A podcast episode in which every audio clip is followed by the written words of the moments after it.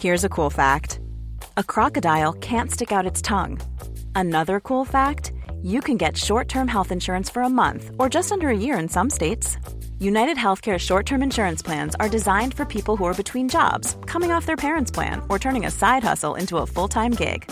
Underwritten by Golden Rule Insurance Company, they offer flexible, budget friendly coverage with access to a nationwide network of doctors and hospitals. Get more cool facts about United Healthcare short term plans at uh1.com. There's never been a faster or easier way to start your weight loss journey than with PlushCare. PlushCare accepts most insurance plans and gives you online access to board-certified physicians who can prescribe FDA-approved weight loss medications like Wigovi and Zepbound for those who qualify. Take charge of your health and speak with a board-certified physician about a weight loss plan that's right for you.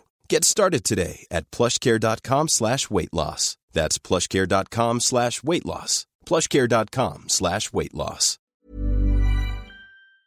Changement des thermos en buée. Pas besoin de tout changer. Verre pour cellier et douche, verre et miroir sur mesure, réparation de moustiquaires et bien plus. Vitrerie Globale à Lévis, visitez notre boutique en ligne.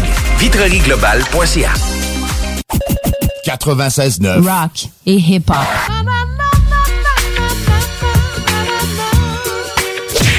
Both of you, they're giving you instructions. Protect yourself at all times. Un spectacle majestueux. Listen to my commands at all times. Touch gloves if you like. It's fine. On va peut-être le découvrir dans les prochaines secondes. Je suis très, très, très intrigué. Une frappe et c'est terminé. Là, le... Qu'est-ce que c'est que cette histoire? Il est venu en tant que punching bag ce soir. Oh mon Dieu! On est choqué! C'est terminé! Ladies and gentlemen, are you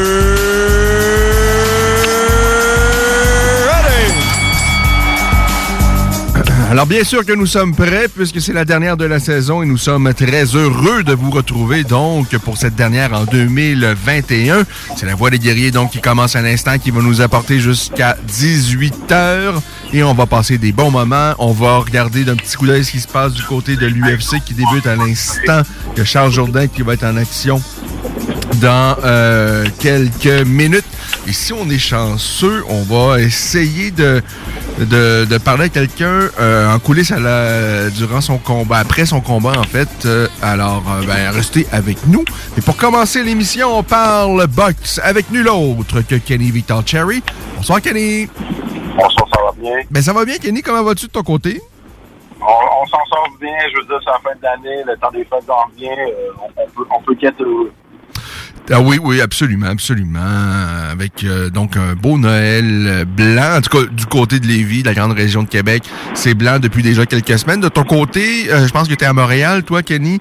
Comment ça se passe? Euh, un beau tapis blanc ou il y a c'est mêlé un peu de boîte? Là, ça commence à apparaître aujourd'hui. là. Je veux dire, on a plus de tapis blanc, mais là, on dirait que la neige s'est donné, s'est donné le rendez-vous pour ce samedi. Bon, alors c'est parfait. Alors ça, on s'installe pour Noël. Un beau petit tapis blanc, bien propre, c'est ce qu'on vous souhaite. Parce que quand c'est mêlé là, avec euh, de la boîte, tout ça, c'est moins agréable.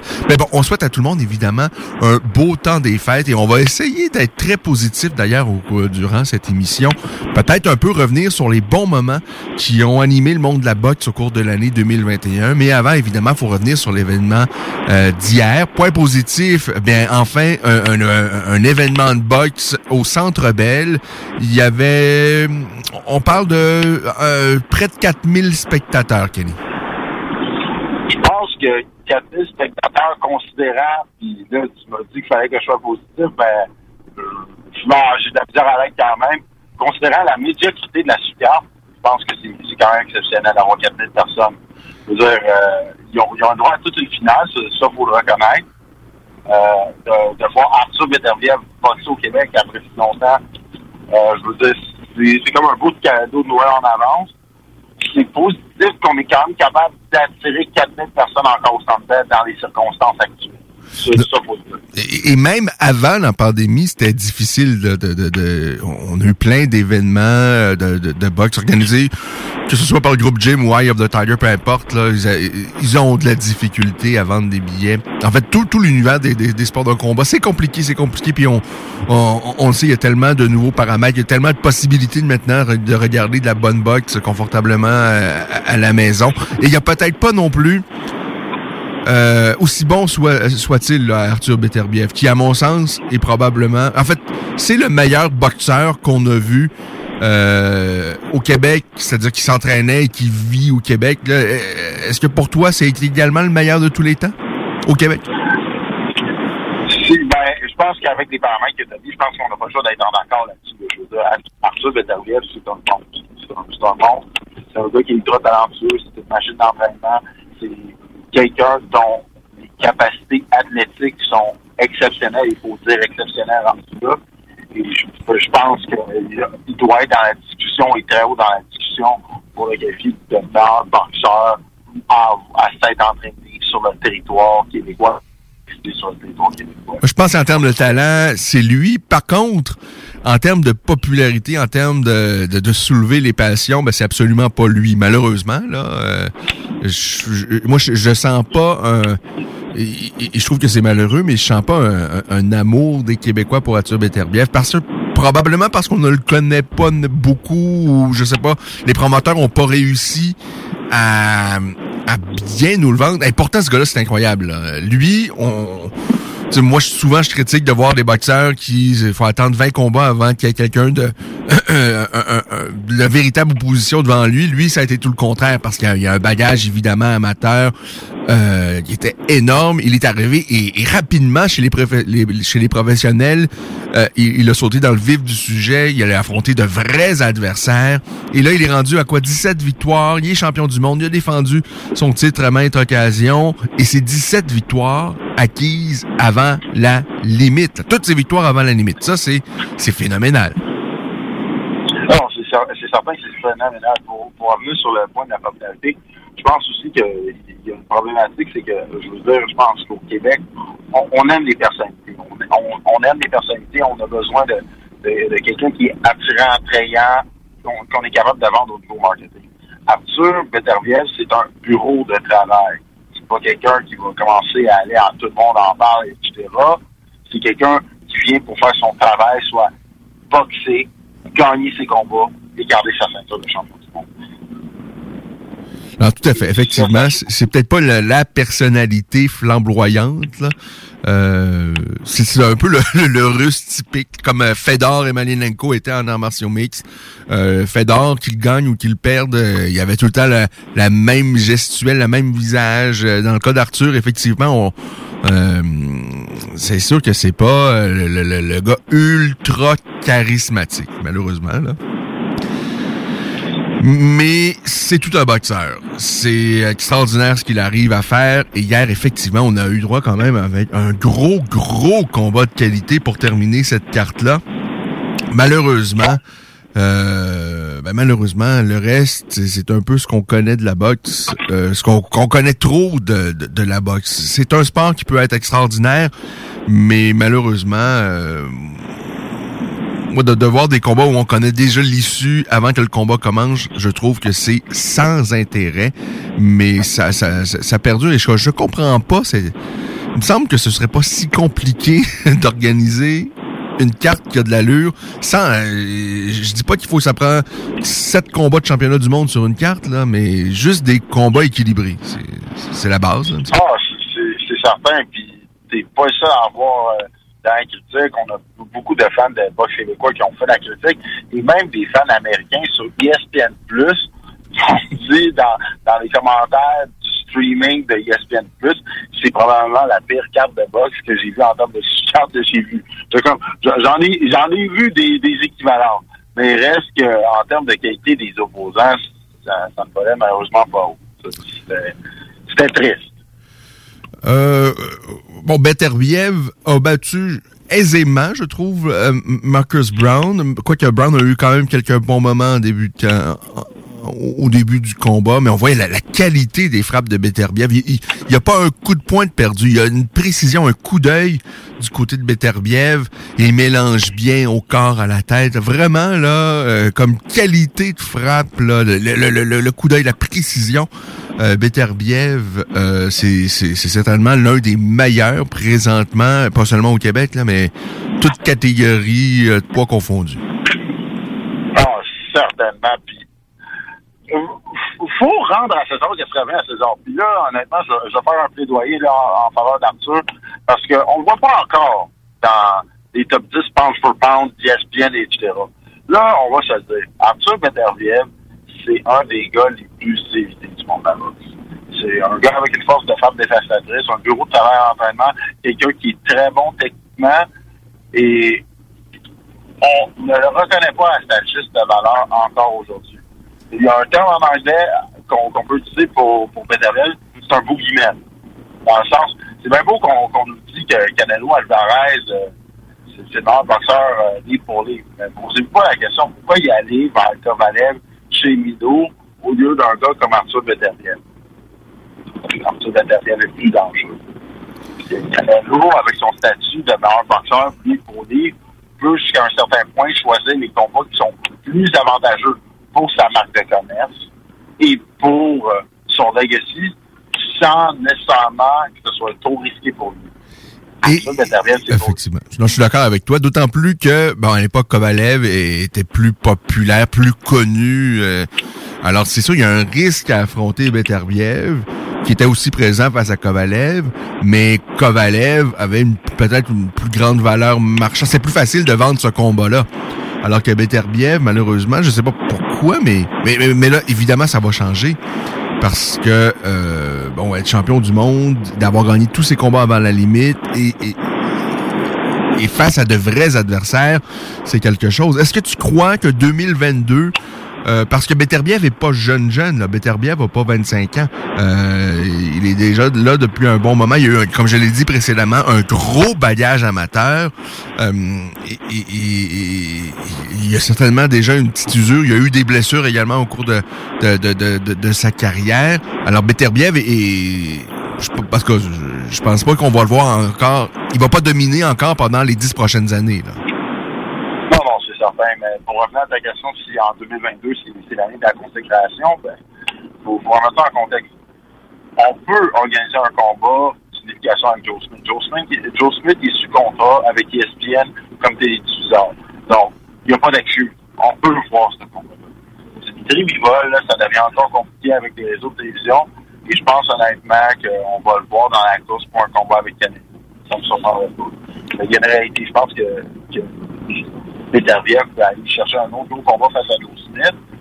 Mais pour, pour le reste, ça va être à suivre. Je pense, que peut-être même dans le futur, Arthur aurait peut-être considéré la possibilité de monter chez les lourds légers, chez les moins de 200 livres. Parce qu'on s'en rappelle, il s'est battu dans cette catégorie de poids-là chez les amateurs, et c'est un bœuf.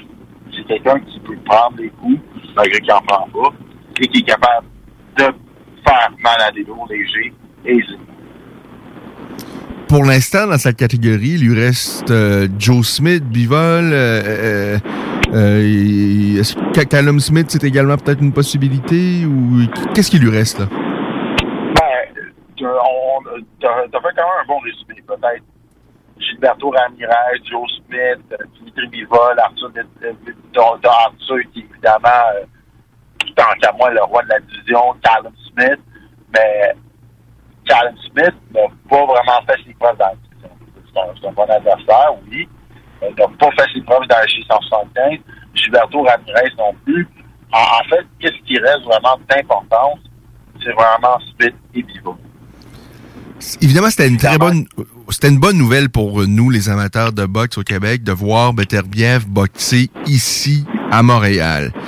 Mais qu'est-ce que ça dit sur la popularité au niveau international, la, la- la popularité ou la notoriété de Beterbiev au niveau international? Est-ce que euh, c'est parce qu'il n'y avait pas d'intérêt vraiment ailleurs pour ce combat-là?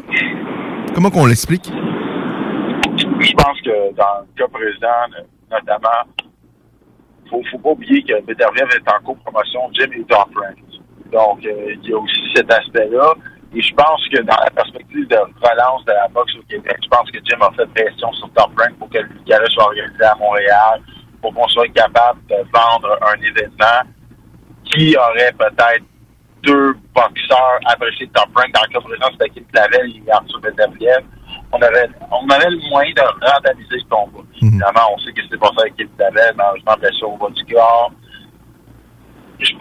et en ce qui à la renommée internationale, il y a une réalité. Les gens qui connaissent la boxe connaissent Arthur Beterbiev.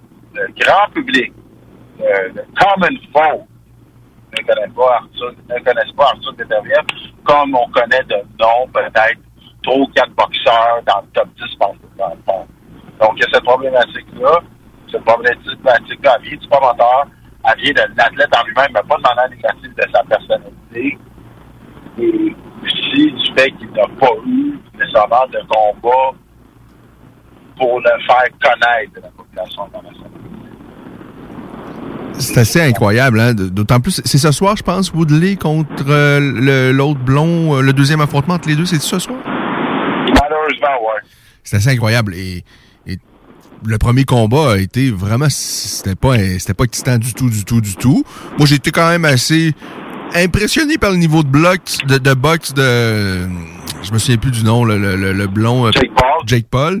Assez impressionné. Je pas dit c'est un futur champion du monde, mais pour un gars qui euh, est, est, un, était un YouTuber, qui se lance dans le monde de la boxe, euh, je trouvais quand même qu'il y avait un vrai niveau. Là. Il, avait, il, a, il a pas eu l'air fou, puis je pense qu'il aurait battu certainement bien des boxeurs euh, qui ont des fiches extraordinaires, euh, notamment ici au Québec.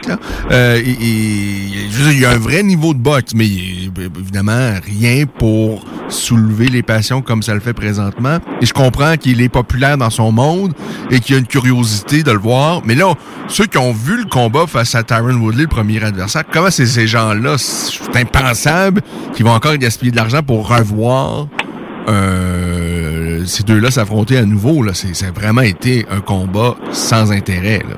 En tout cas. Ah, euh, je, pense que tu as raison, d'un point de vue logique, tu as raison.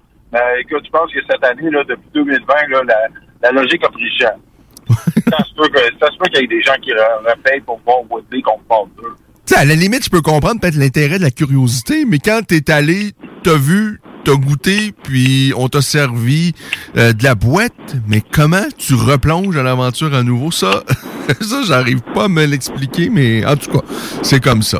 Euh, alors, Beterbiev, il a été euh, bon comme à son habitude. Il est allé chercher une autre victoire, encore une fois avant la limite. Et bon, son adversaire s'est fait faire mal, Marcus Brown. dans le cas de, de, de Marcus Brown, ben, ça lui fait deux revers. L'autre, évidemment, on s'en souvient, c'était face à, à Jean-Pascal. Est-ce que tu es capable de nous faire l'espèce de comparaison de ce que Beterbiev a fait à Brown et ce que Jean-Pascal avait fait à ce même Brown en 2019? Ben, je pense que la, grosse différence, c'est vraiment au niveau des styles. Je veux dire, Jean, qu'est-ce qu'il a fait qui a pu battre Marcus Brown en 2019? C'est son style inorthodoxe, le fait qu'il attaquait avec des angles, des crochets, des jabs, des directs, qui pour un boxeur classique, on ne s'attend pas à ça. Et ça a vraiment joué dans la situation. Il faut dire aussi que Marcus Brown n'a pas le meilleur menton au monde. Mais vraiment, le style euh, un petit peu décousu de Pascal a beaucoup joué dans la balance. Arthur, qu'est-ce qu'il a fait dans la balance? C'est, un, sa technique de boxe. Deux, sa condition physique. Puis trois, son style axé sur le volume. Arthur Bederviev, surtout à partir du quatrième round, il s'est mis en mode rouleau compresseur. Et à partir de ce moment-là, c'était juste pénible de voir Marcus Brown en ring.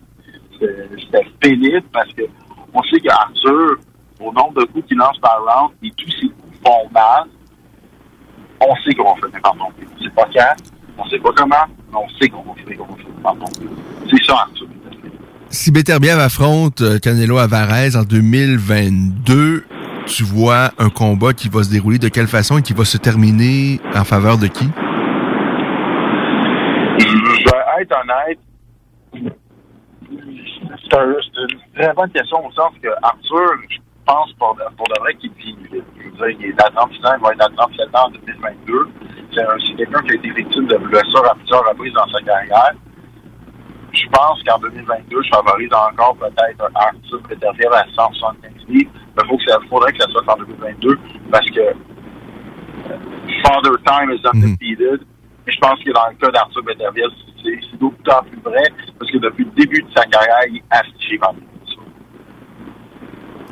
Alors lui, vraiment, il faut que ça se passe là en 2022. C'est ce soit Canelo ou n'importe quoi, mais les, les gros combats, là, ben c'est, on est rendu là. là, là. Y Et Brown était déjà un bon adversaire, mais là, les, les plus gros combats de sa carrière qu'il peut faire, c'est certainement là que ça doit se passer. Bon, effectivement, effectivement. Puis il n'y a pas le choix. Il n'y a pas le choix pour son héritage dans le monde de la boxe.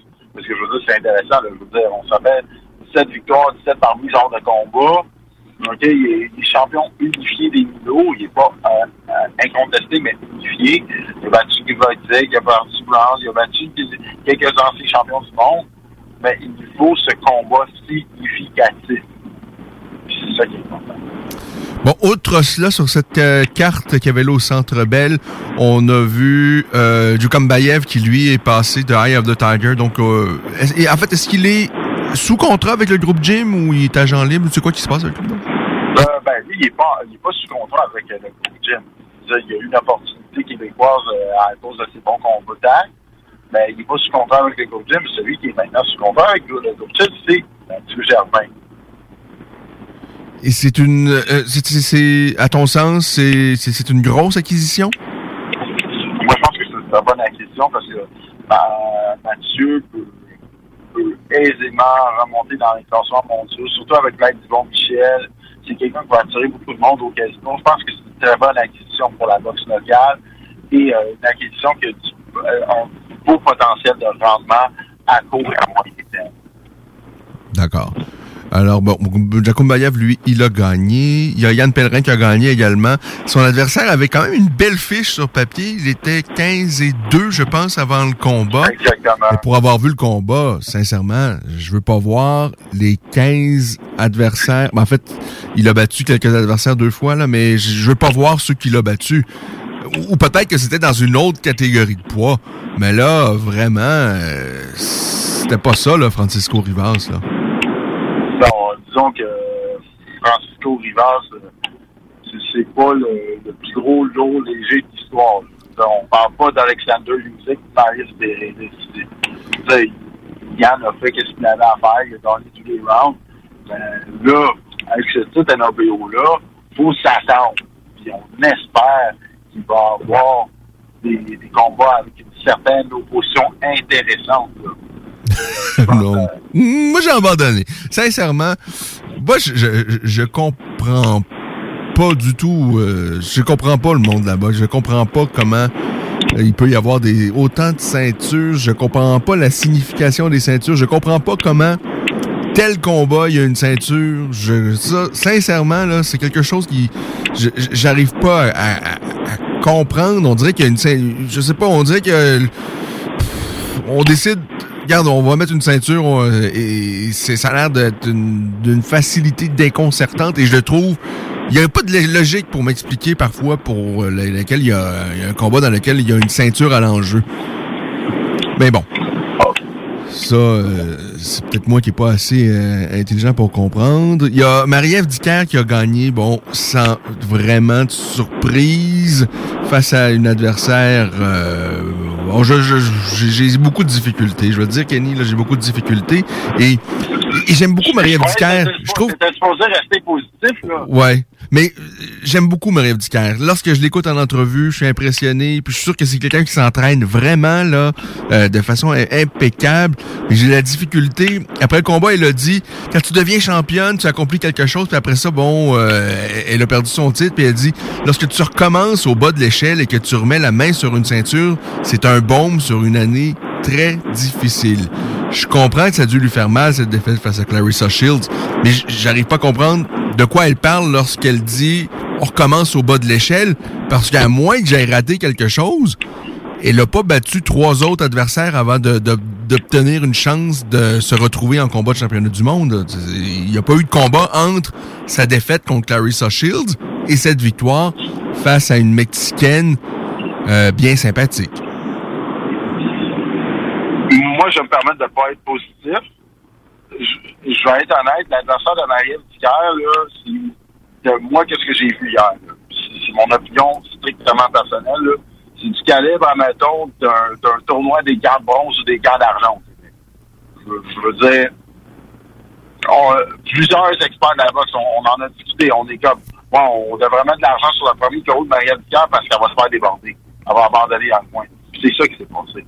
Je veux dire, t'as totalement raison, là. Il n'y a pas eu ben, nécessairement trois combats en la, la, chose qui m'énerve le plus maintenant, c'est que, à la base, pour un titre WBC, elle devait affronter Patricia Bergood, qui est une boxeuse décente, qui a quand même des qualités, qui aurait pu quand même donner un bon combat à Maria.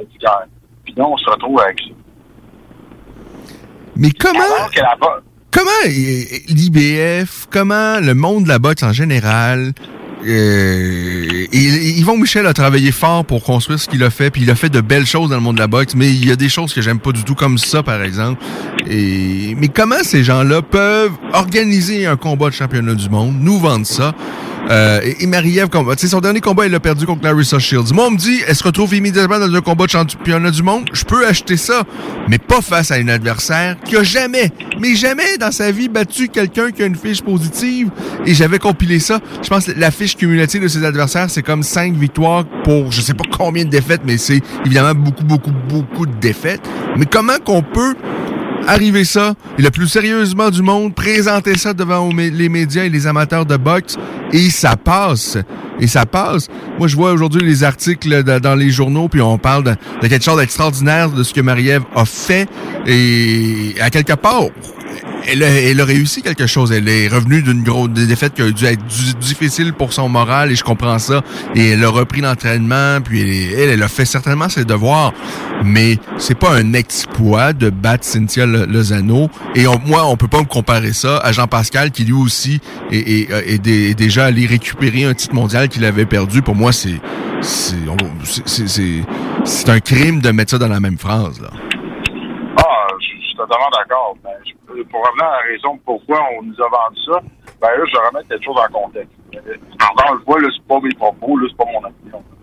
La première aspirante pour la ceinture de Marie Camarel, qu'elle avait euh, remporté c'est Cheval Albach. Cheval Albach, pour la petite histoire, là, c'est vétéran de plus d'une quarantaine de combats chez les professionnels. 33 victoires, 8 défaites, 2 matchs. Quelqu'un qui revenu à la boxe en 2019, fait qui a du talent pour être bien honnête. Il n'est pas mauvais du tout. Et qui aurait donné une meilleure position que Dozano. Le seul hit, puis je pense que c'est là où est-ce que le bas, le, a blessé, surtout avec euh, le contexte de l'après 28 août 2021, c'est on back comme première aspirante à 50 ans. T'as bien beau être meilleur que Lozano à 50 ans, t'as 50 ans, fiche de 33-8 là, je vous dis, je parle comme un gars qui a vu boxer. Ah, ça serait pas cité comme combat. Ben là, face à quelqu'un de 9 victoires, aucune défaite, 7 KO en deux ans. Si tu te fais juste aux statistiques, là, puis tu regardes pas le boxe, tu risques de prendre quelle personne pour faire. Tu risques d'être intéressé par quel combat de, championnat du monde. La personne de, 5, de 50 ans avec une défaite, la personne avec 9 victoires, aucune défaite, puis 7 KO. Alors, c'est sûr, sur papier, ça, ça, ça, ça, paraît bien, mais lorsque tu fouilles un peu... Euh, non, mais d'abord... Non, t'as totalement raison. S'il y a juste deux boxeuses qui ont de l'allure dans cette catégorie-là, ça se peut-tu qu'on peut euh, juste enlever cette catégorie-là? Je, je, comprends pas. Parce que Marie-Ève, elle, a battu quelques vrais adversaires. Elle s'est retrouvée ah face à Clarissa Shields. Mais à travers sa route, on a eu on, a eu la petite bossue qui était avec d'un œil, finalement qu'elle a pas affronté, mais on est venu à un poil de, hein, de, de, de voir ce combat-là qui a été euh, finalement, euh, on s'est aperçu qu'elle voyait pas d'un œil, alors euh, il n'y a pas eu de combat. Mais finalement, je pense que Marie-Ève, quelques semaines plus tard, elle a affronté une quadragénaire qu'on a sorti de sa retraite, qui a eu une petite préparation de quelques semaines. je le dis, j'arrive pas à croire ce que je dis, mais il me semble que c'est ça les faits. Et bon, elle avait gagné, mais je veux dire, s'il y, a personne dans cette catégorie-là, là, s'il y a je veux dire, il y a certainement pas de champion du monde chez les 60 euh, livres chez les hommes. Là. Je veux dire, à un moment donné, quand il n'y a pas assez de monde dans une catégorie, ben, écoute, euh, c'est pas comme s'il n'y avait pas d'autres catégories autour. Là, ça... En tout cas, moi, je trouve qu'on rit du monde avec ce genre de, de, de, de, de combat-là. Je comprends pas comment quelqu'un peut, une ancienne champion du monde, peut affronter quelqu'un qui a pas battu personne avec une fiche positive. C'est, plein de choses que, qui est incompréhensible et que de, on dirait que ça passe, il n'y a pas de problème parce que c'est tellement incrusté dans les mœurs de la boxe que les gens sont habitués. Puis on est content, on a vu une Québécoise aller chercher une ceinture de championne du monde et on est heureux. Puis, mais moi, je veux tellement pas du mal à cette fille-là parce qu'elle a vraiment l'air d'une fille intelligente, d'une bonne fille. Puis je suis sûr que c'est le cas. Je suis convaincu que si on lui proposait de vrais, de, de, de, de meilleurs adversaires et des combats plus équilibrés, elle serait d'autant plus contente et motivée. Mais, mais bon, c'est pas elle qui choisit ses adversaires. En tous les cas, c'est comme ça que ça se passe. Alors, elle a gagné. On est content pour elle, euh, néanmoins. Et j'ai fait encore... J'aimerais ça qu'on fasse le test, là, mais bon, hier, je pense qu'il y avait six Mexicains sur la carte. Ils ont tous perdu. Et ça, il y a tellement de vrais y a tellement de, talent au Mexique. on a parlé de Canelo Alvarez, qui est possiblement le meilleur présentement, tout poids, toutes catégories confondues, euh, mais euh, c'est étrange, on, on va pas chercher les meilleurs du euh, Mexique. Et c'est pas comme si c'est une surprise. Il y, a pas personne qui était surpris du déroulement du combat hier entre euh, Dicker et euh, Lozano. Je veux dire, ça s'est déroulé comme prévu. Alors, c'est ça. Bon, sur une note positive, un beau retour quand même au Centre Bell. Il y avait quand même, moi je trouve, euh, près de 4000 spectateurs. Je trouve ça quand même bien dans les circonstances en plus, considérant comment c'était quand même, il y avait pas de gros chiffres avant là, la, pandémie. là C'était difficile de, euh, de, de, de, vendre des billets. Et 4000, moi je pense que c'est quand même plutôt euh, bien et c'est de bonne augure pour 2022. on espère aussi que les, événements de sport de combat ont lieu en 2022 parce que là, on se demande de pas passer. Mais il reste que si on continue vraiment sur l'année actuelle, on va peut-être avoir quelques intéressants galas de sport de combat en 2022, que ce soit en boxe ou en arts martiaux au Québec. En tout cas, on se pose les doigts. Pas le choix. Et là, le, combat qui devait avoir lieu euh, pour euh, un titre de champion du monde pour euh, Clavel, qui devait avoir lieu hier, on l'a reporté, si j'ai bien compris. Oui, exactement. Ça devrait être dans le premier trimestre de 2022 à Montréal. Il y a un combat qui devrait quand même être beaucoup plus intéressant. Euh, ben, en tout cas, un combat qui a de l'allure, là. Vraiment un combat intéressant. Ça, ça, va être un combat à travers pour être honnête, l'adversaire de Clavel, elle, est excellente. On, a vu dans les derniers combats de Kenavet qu'elle a augmenté, comment je peux dire, le, ratio d'adversité. Et là, c'est. Alors, c'est tout ce qu'on veut, c'est tout ce qu'on aime et on va avoir ça donc dans les euh, prochains mois. On a Michael Zouski également qui va euh, devant les siens à, Trois-Rivières. Et ce que j'aime de, de Zouski, c'est que lui, c'est ce qu'il demande. Moi, je, monterai pas dans... Si je monte dans un ring, c'est pour avoir de l'opposition positif, mon, mon chapeau. il y en a beaucoup, dont moi-même qui avait critiqué l'opposition de ski en début de carrière. Mais là, depuis quelques combats, on est comme, il se met vraiment dans des positions inconfortables. Zuski, ça prend pas qu'il boxe un gars boss, il demande un challenge. Sergei Boyachuk, qui a toutes ses victoires par arbitre, et qui est légitimement dangereux. Je suis comme, OK, ça vaut la peine de se déplacer à Trois-Rivières pour voir ça. Ça va passer. Alors, il y a des il y, en a des vraies bonnes nouvelles comme vous l'entendez. On a euh, Simon King, qu'est-ce qui se passe? Euh, Est-ce que la date de son retour s'est annoncée pour Shawinigan? Oui, c'est le 22 janvier au, au Casino de Montréal euh, dans la série de, de galas de Tiger pour fêter leur 10 ans d'existence. Alors là, ils sont de retour. Ben là, évidemment, on va voir avec les l'espèce de résurgence de la COVID euh, qui n'en finit plus, qui n'en finit plus.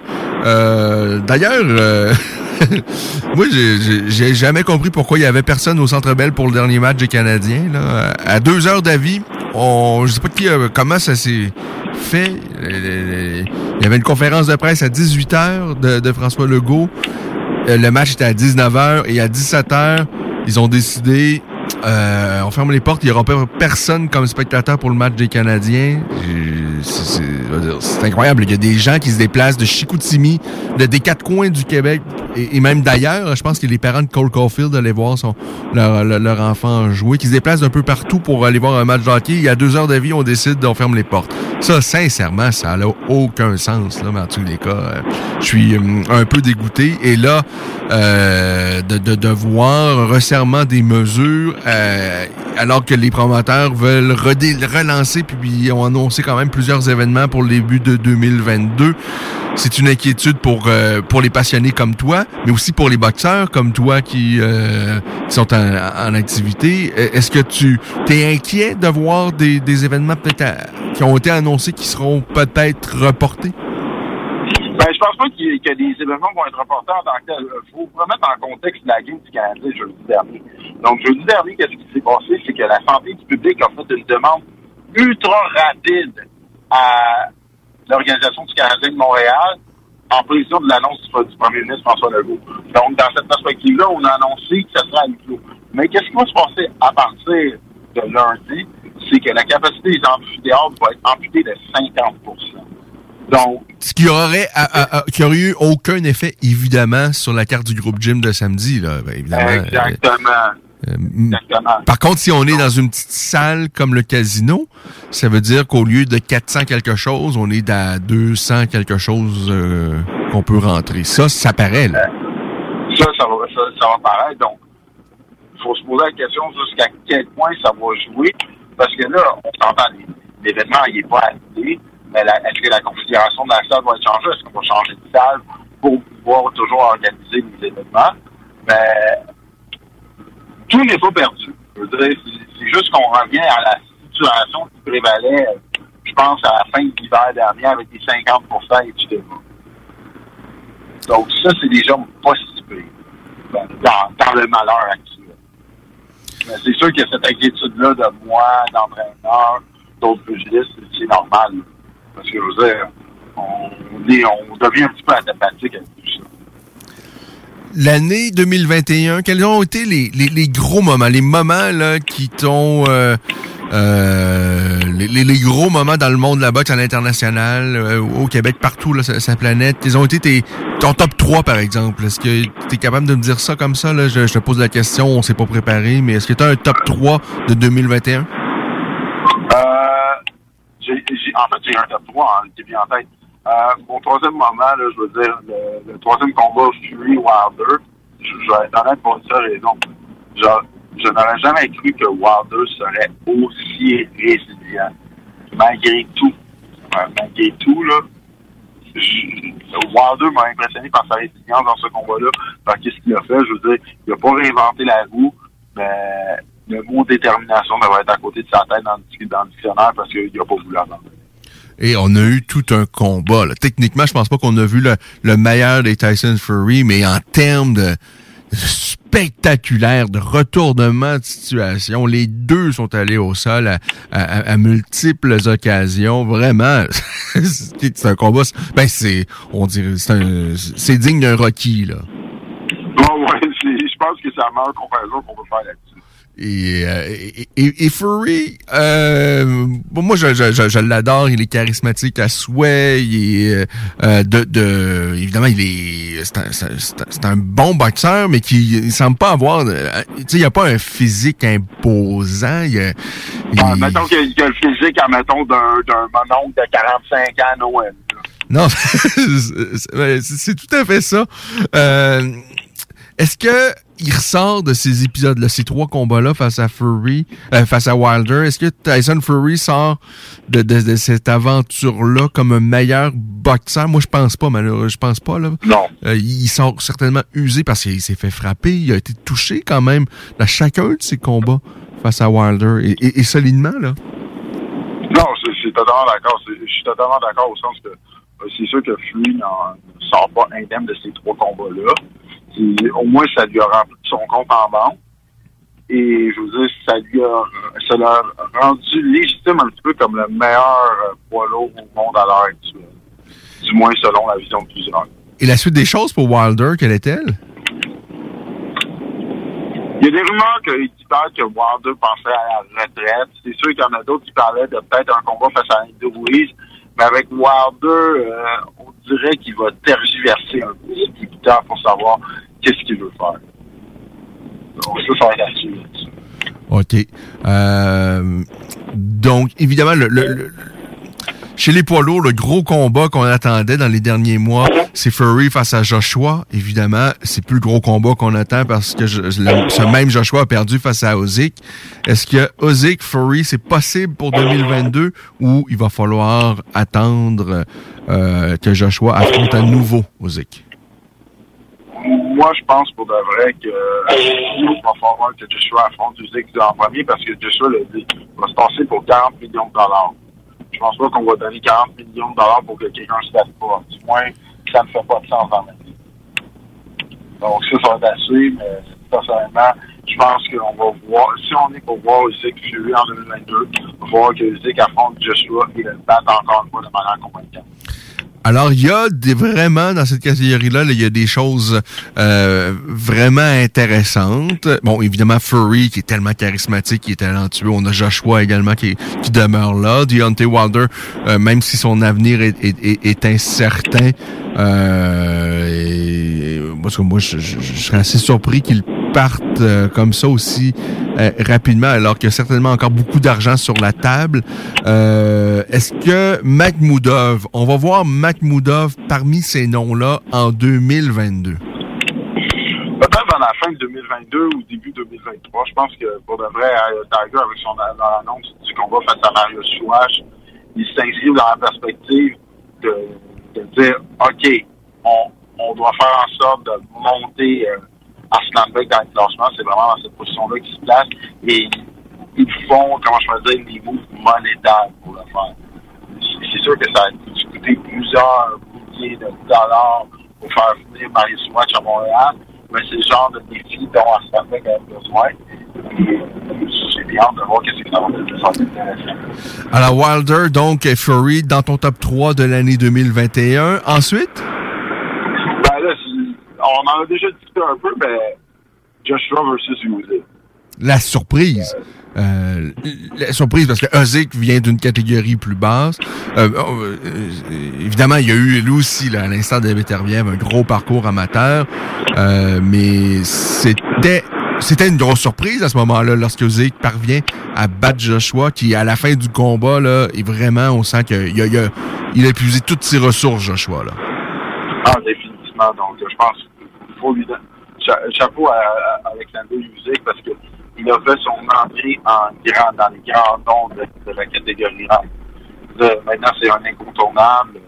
Et il a outboxé, et je dirais même outfighté Anthony Joshua, alors que Anthony Joshua, il aurait dû pas boxer, mais se bagarrer avec Usyk en utilisant sa force physique.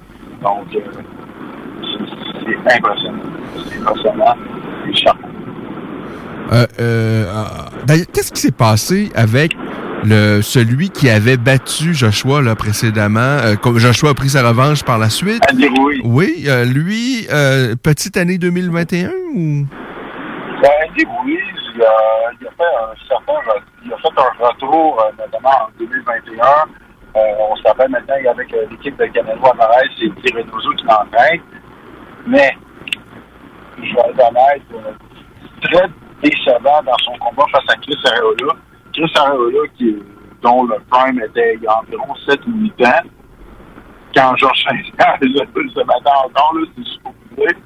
Et c'était une performance en demi-temps, comme s'il donné euh, clairement. Je pense pas qu'il va être dans une discussion euh, dans l'avenir euh, au niveau du sommet de la division des points. Pour je pense pas. Donc, deux de tes trois événements marquants de 2021 se sont passés chez les poids lourds avec Ozik, euh, et donc euh, Joshua, et puis Wilder et euh, la conclusion de la trilogie entre Wilder et Fury. Alors, l'autre moment marquant, Kenny? Encore quelque chose qui s'est passé la dernière semaine, Teofimo Lopez versus George Camposos Jr. Euh, Teofimo Lopez, qui est le champion du vieux des, poids légers depuis qu'il causé la surprise de l'année dernière précédente face à Lomachenko. On s'attendait, puis même moi, à walk in the park face à Camposos Jr. Camposos Jr. qui le met au tapis au premier, qui le outfight pendant 12 rounds et qui lui ravit ses ceintures. C'est un, moment feel-good de la mini 2021, considérant l'arrogance de Lopez et considérant tout son talk. C'est incroyable. Et pour le vrai, personne, personne ne s'attendait à ça. Et là, ça bouleverse l'ordre de la division des 135 livres, encore une fois, d'une manière incompréhensible. Euh, et ça, c'est intéressant. Donc, qu'est-ce qui, c'est quoi les, les, les, est-ce que Lomachenko, qui par la suite, euh, après sa défaite face à, ça même Lopez, donc, est allé chercher euh, deux victoires, si je ne m'abuse? Ouais, exactement. Euh, lui, c'est quoi le gros combat qu'on attend là, avec Lomachenko? Est-ce que c'est une revanche face à Lopez ou c'est celui, le, le, tombeur de Lopez comme Bush Junior? Qu'est-ce qu'on pourrait voir en 2022? Je pense que la logique pour Lomachenko, ça serait d'aller rechercher ses ceintures. Dire, tout le monde voudrait voir euh, Lopez versus Lomachenko 2, mais Lopez a déjà signifié que le revanche ne l'intéressait pas. Donc, à partir de ce moment-là, il faut que Lomachenko aille rechercher ses ceintures. C'est ça. Cambosos, je pense qu'il ça ne dérange pas d'affronter Lomachenko. Donc, on doit voir ce combat. On n'a pas le choix.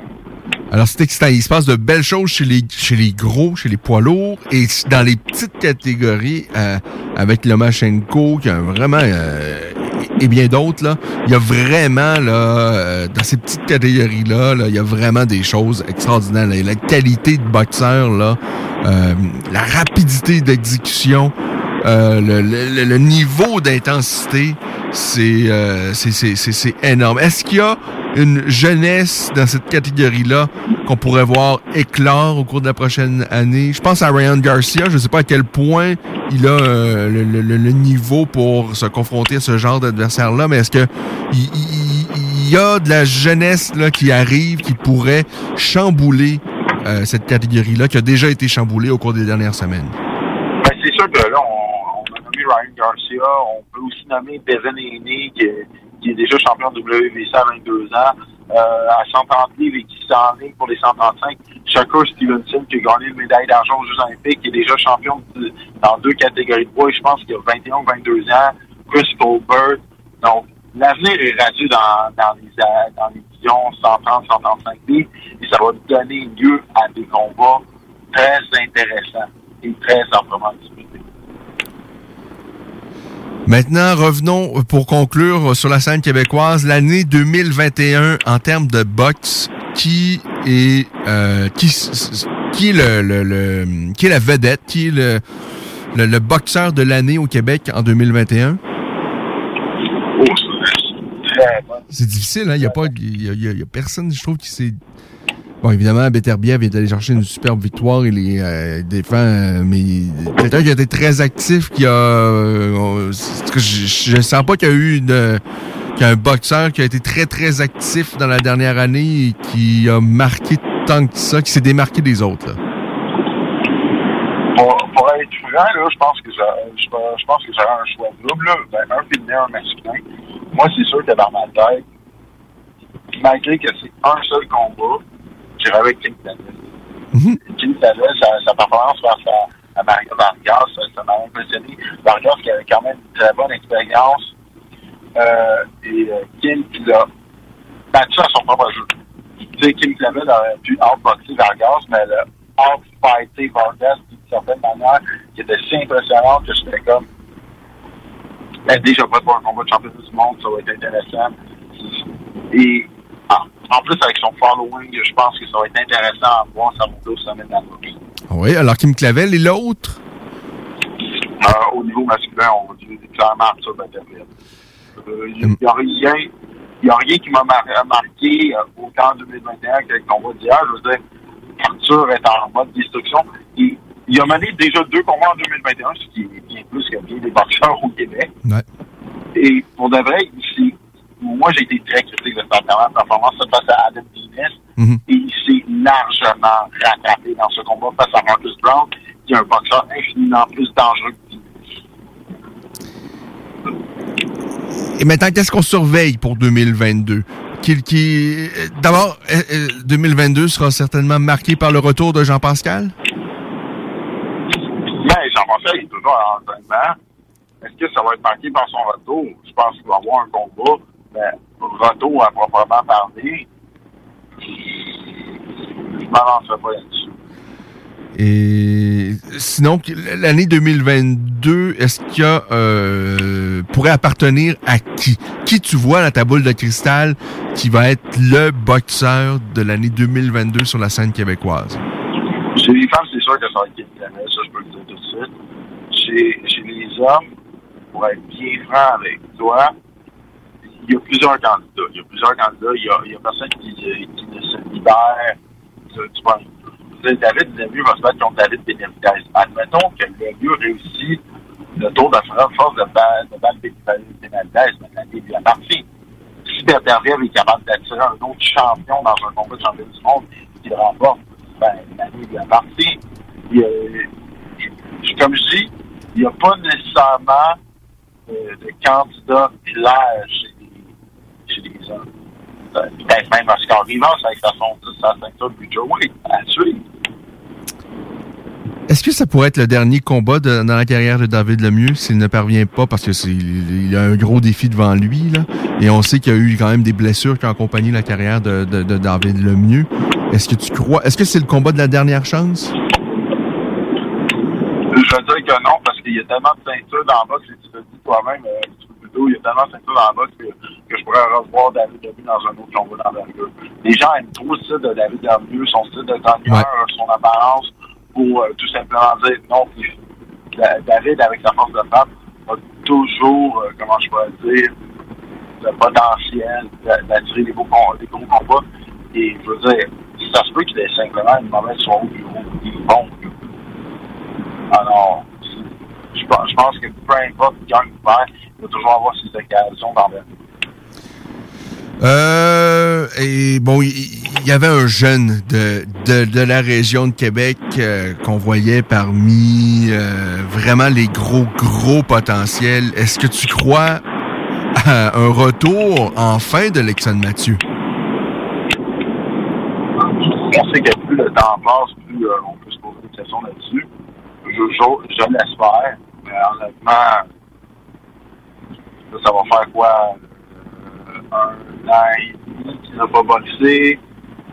Ben, ce genre d'années-là, c'est des années formatrices. Ça devient compliqué. La, gestion de sa carrière va devenir de plus en plus compliquée. Donc, il serait impératif qu'il ait un peu mal.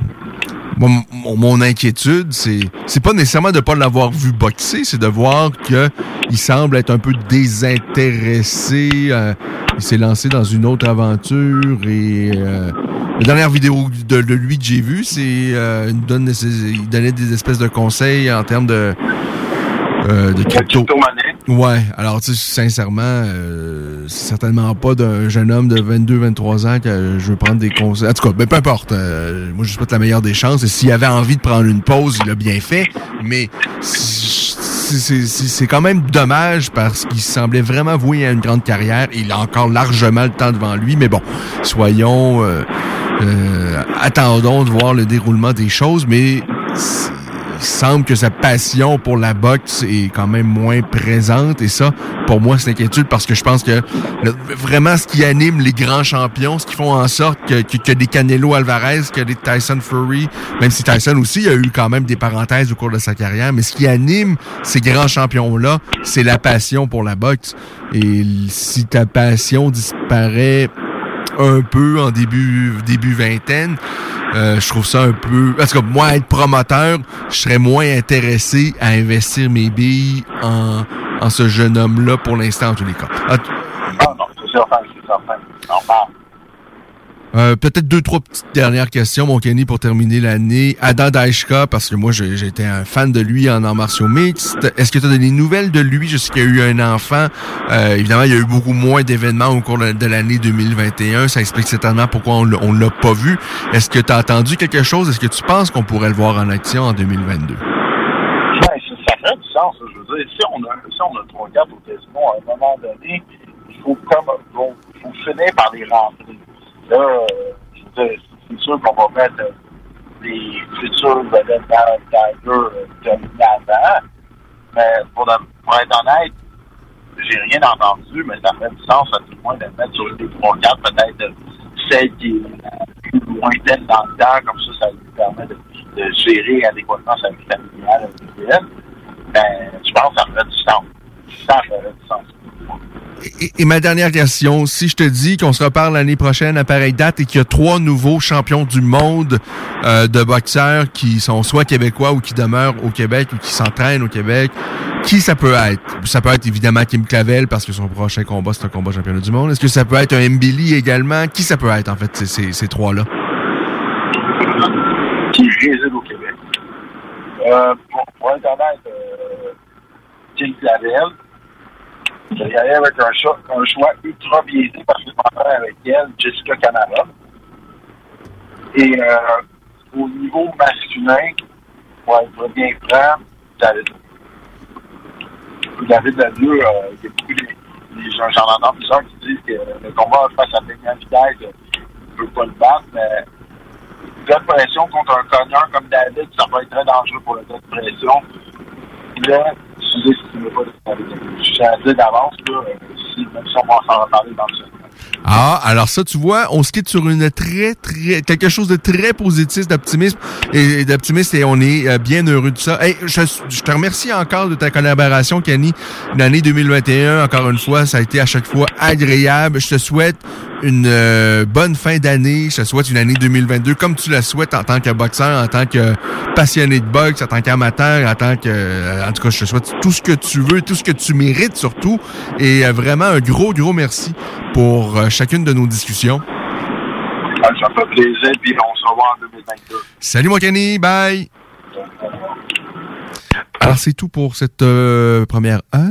On va faire une courte pause. Au retour, on va parler avec Maxime Soucy, qui lui a fait son retour à la compétition en arts martiaux mix au cours des dernières... Euh, en fait, c'était C'était il y a deux semaines, je pense.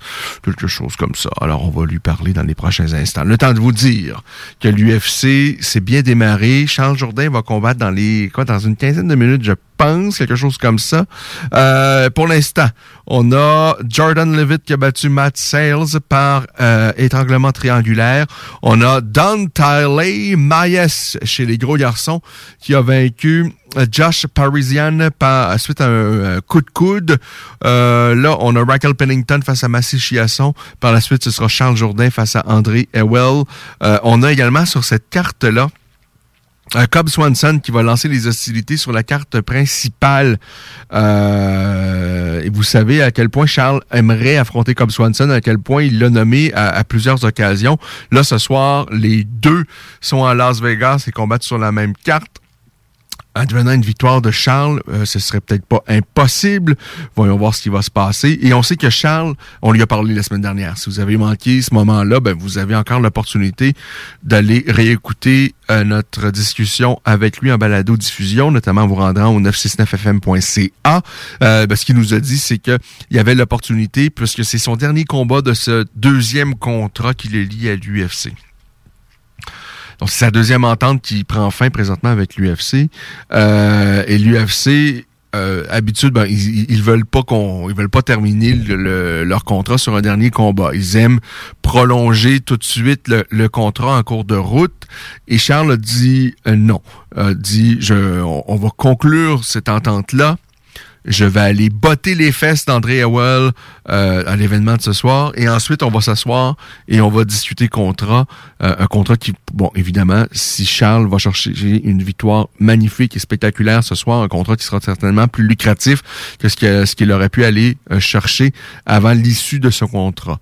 Euh, mais évidemment, ça lui met beaucoup de pression sur les épaules. Ça veut dire que Charles, ce soir, doit cracher du feu face à André Ewell. Et s'il s'incline, ou si c'est un combat en dormitoire, ou s'il paraît pas bien, ça se peut que l'UFC dise, bon, finalement, ça nous tente pas, euh, va, va faire tes classes ailleurs, et peut-être qu'on se reparlera dans deux, trois ans. Ça, c'est pas impossible. Donc, Charles, ce soir, il s'est mis dans une position où s'il veut demeurer à l'UFC et s'il veut aller chercher un contrat intéressant, il doit non seulement l'emporter, mais de le faire de façon spectaculaire. Et je crois sincèrement, c'est ce qui va se produire. Euh, ceci étant dit, c'est pas euh, un pied qu'il a devant lui, André Howell, c'est quand même également un vrai défi. Alors, ce sera vraiment intéressant. Alors, sinon, sur le reste de cette carte-là, on a également Derek Lewis qui va conclure, qui va mettre fin à l'événement, alors qu'il va affronter Chris Dawkhouse. On a deux poids lourds qui ont un, énorme ratio de euh, KO donc, ça devrait se terminer de façon... Quoique, Lewis, lorsqu'il a affronté un autre énorme cogneur au cours de sa carrière, on se souviendra son combat face à Francis Nganou, ça avait été, mais pathétique, pathétique, pathétique. Mais je pense pas que c'est ce qui va se produire ce soir entre Derrick Lewis et Chris Dawkins. Et juste avant, on aura Stephen Wonder, Wonderboy Thompson, Monsieur Karaté, face à Bilal Mohamed. Tout ça, c'est à surveiller et c'est parsemé également de combats vraiment intéressants intéressant. Carlos Diego, euh, Ferreira, face à Gamrat également. On a Raphaël Asunsao face à Ricky Simon. Euh, alors, de bien belles choses à se mettre sous la dent. On va faire une pause et au retour, on parle avec Maxime Soucy. Vous écoutez La Voix des guerriers, votre émission d'actualité sur le monde des sports de combat.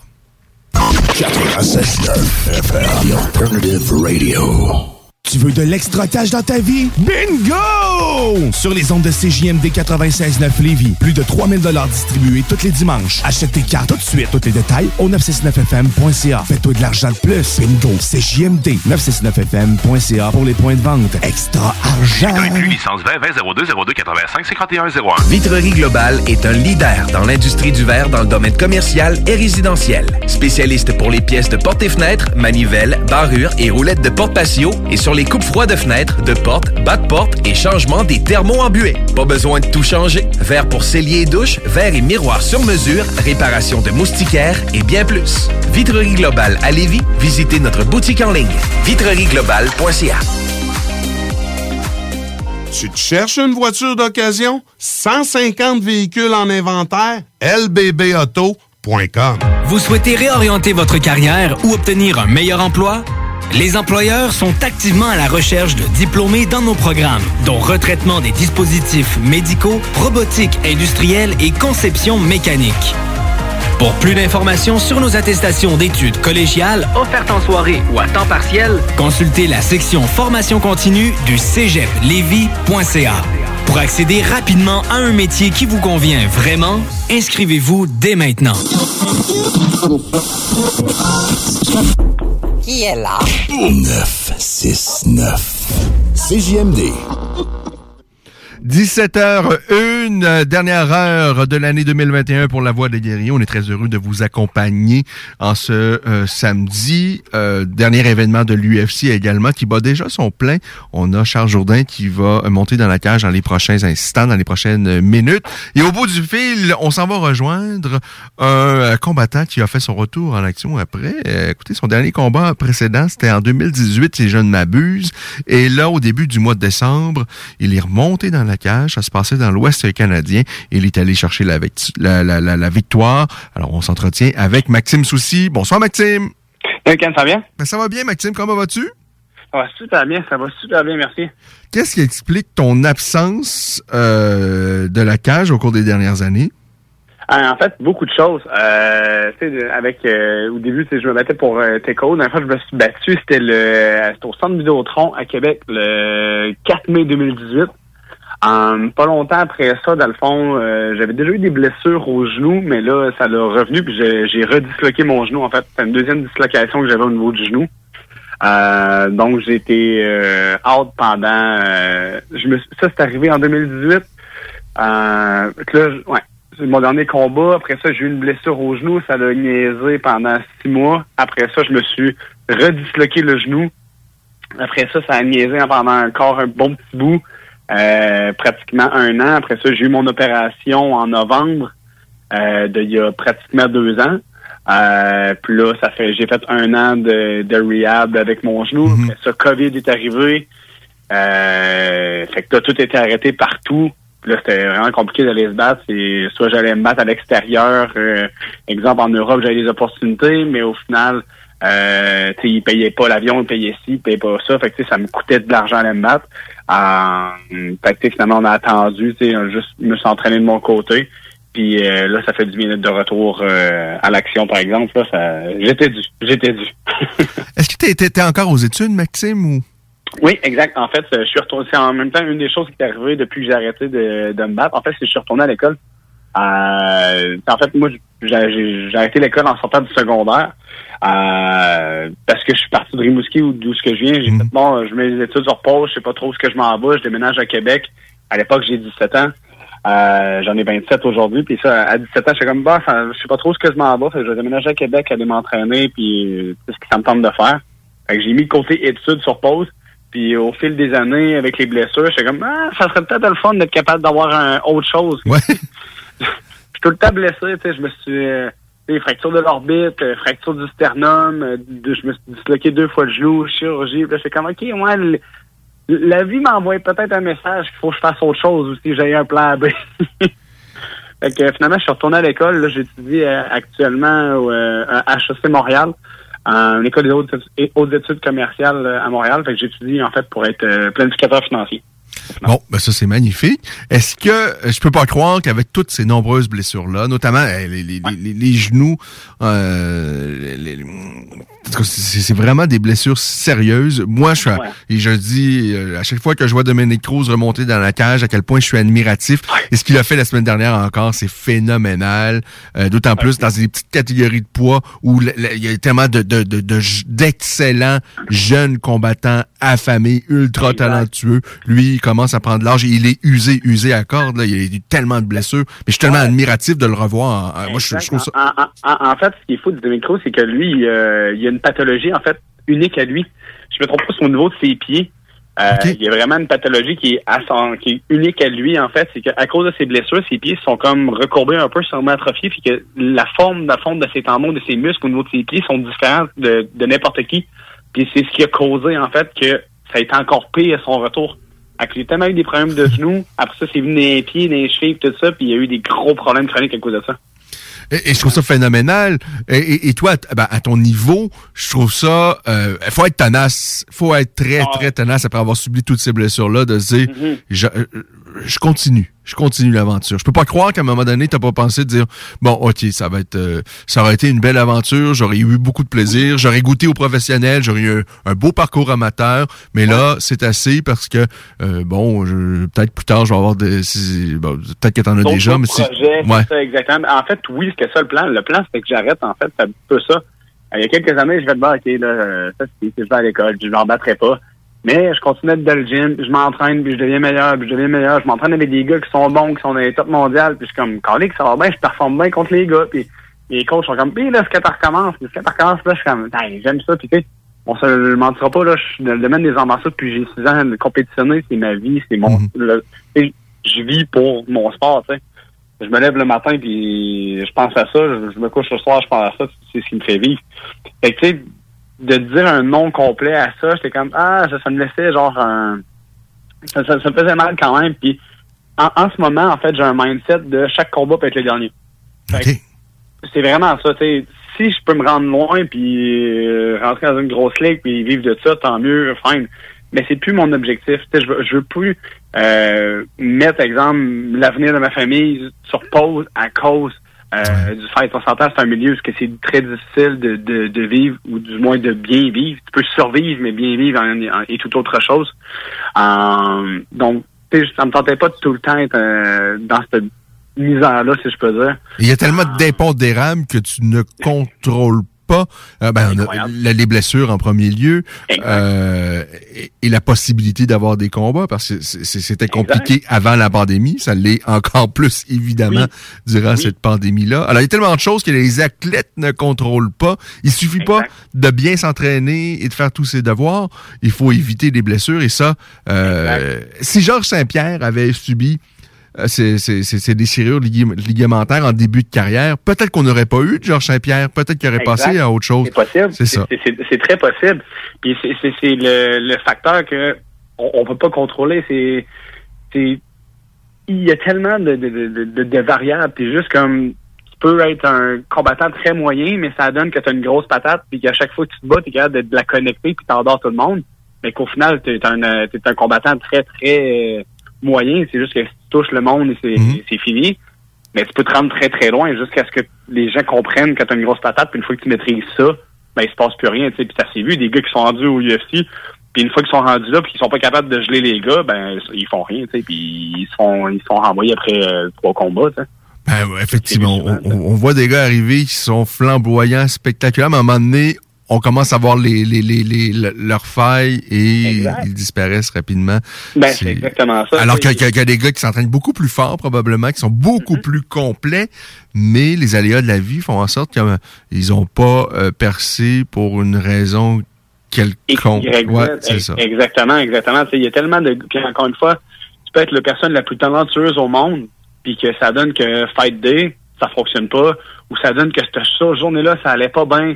Euh, tu sais, comme X, Y raison, là, t'es- tu sais, pour n'importe qui qui rentre au bureau, ça arrive qu'on a des mauvaises journées. Mais ça donne que toi, ta mauvaise journée, ben, ça se peut que tu te fasses commotionner à cause que tu filais pas, tu sais.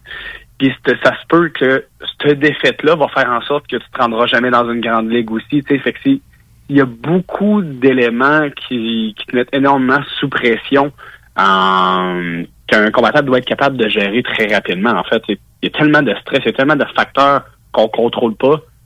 Euh, tu t'en vas dans un autre pays, t'as as un décalage horaire, t'as des, t'as des, t'as un avion, t'as ci, t'as ça, t'as plein de, de choses. c'est- on est tellement mis sous stress, c'est tellement fou. T'arrives là, les médias, let's go, dépêches à faire la pesée. T'es dans un hôtel. Euh, tu sais, comme nous autres, à un moment pendant notre, euh, je faisais la coupe de poids. L'hôtel sont venus cogner, ils voulaient qu'on arrête de la coupe de poids parce qu'il y avait un problème avec le bain. Le bain coulait dans la pièce d'en bas. moi, mon, mon coach, on, on a regardé le gars, je suis comme, c'est plate, mais ça va couler encore pour 45 minutes, parce que j'ai pas fini. Eh ben, alors, euh, bon, on comprend que vous n'étiez pas dans un 5 étoiles pour cet événement-là. Et ça, ça fait, ça fait partie également, euh, je me souviens, avec nos discussions, notamment avec euh, Jonathan Goulet, qui lui, on l'appelait le Road Warrior parce qu'il a, a combattu un peu partout. Et il- Ouais, mais lui, il- par- lui, partait pas de coach, il y avait pas de cornerman dans son coin, il était juste moi, je me battre, point. ah, c'est ça. Puis il y a, il y a des il y a, y a- il y a des organisations broche à foin, il y a des hôtels broche à foin.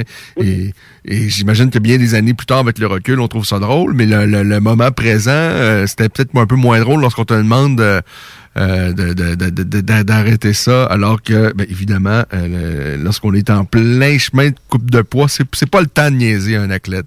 Ouais, non, c'est ça, exactement. C'est- Je, je veux dire que c'est le moment où est-ce que je suis le. Si tu veux négocier, c'est pas la bonne journée. Non. c'est la journée que je suis le moins réceptif à- aux demandes, je veux dire. Alors, c'était donc ton grand retour euh, dans la cage. Ça se passait donc le 3 décembre dernier.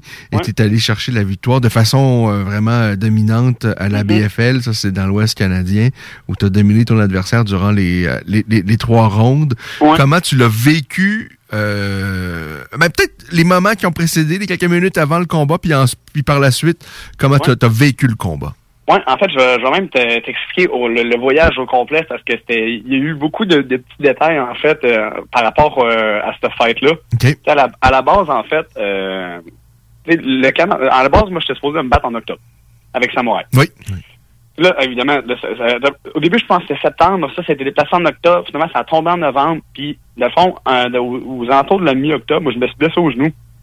Puis, euh, Samouraï m'a entendu parler, mais moi, j'avais rien dit. Puis, eux pensaient que j'étais out. Ils pensaient que j'avais poulé out, mais comme moi, personne m'a demandé si je voulais plus me battre.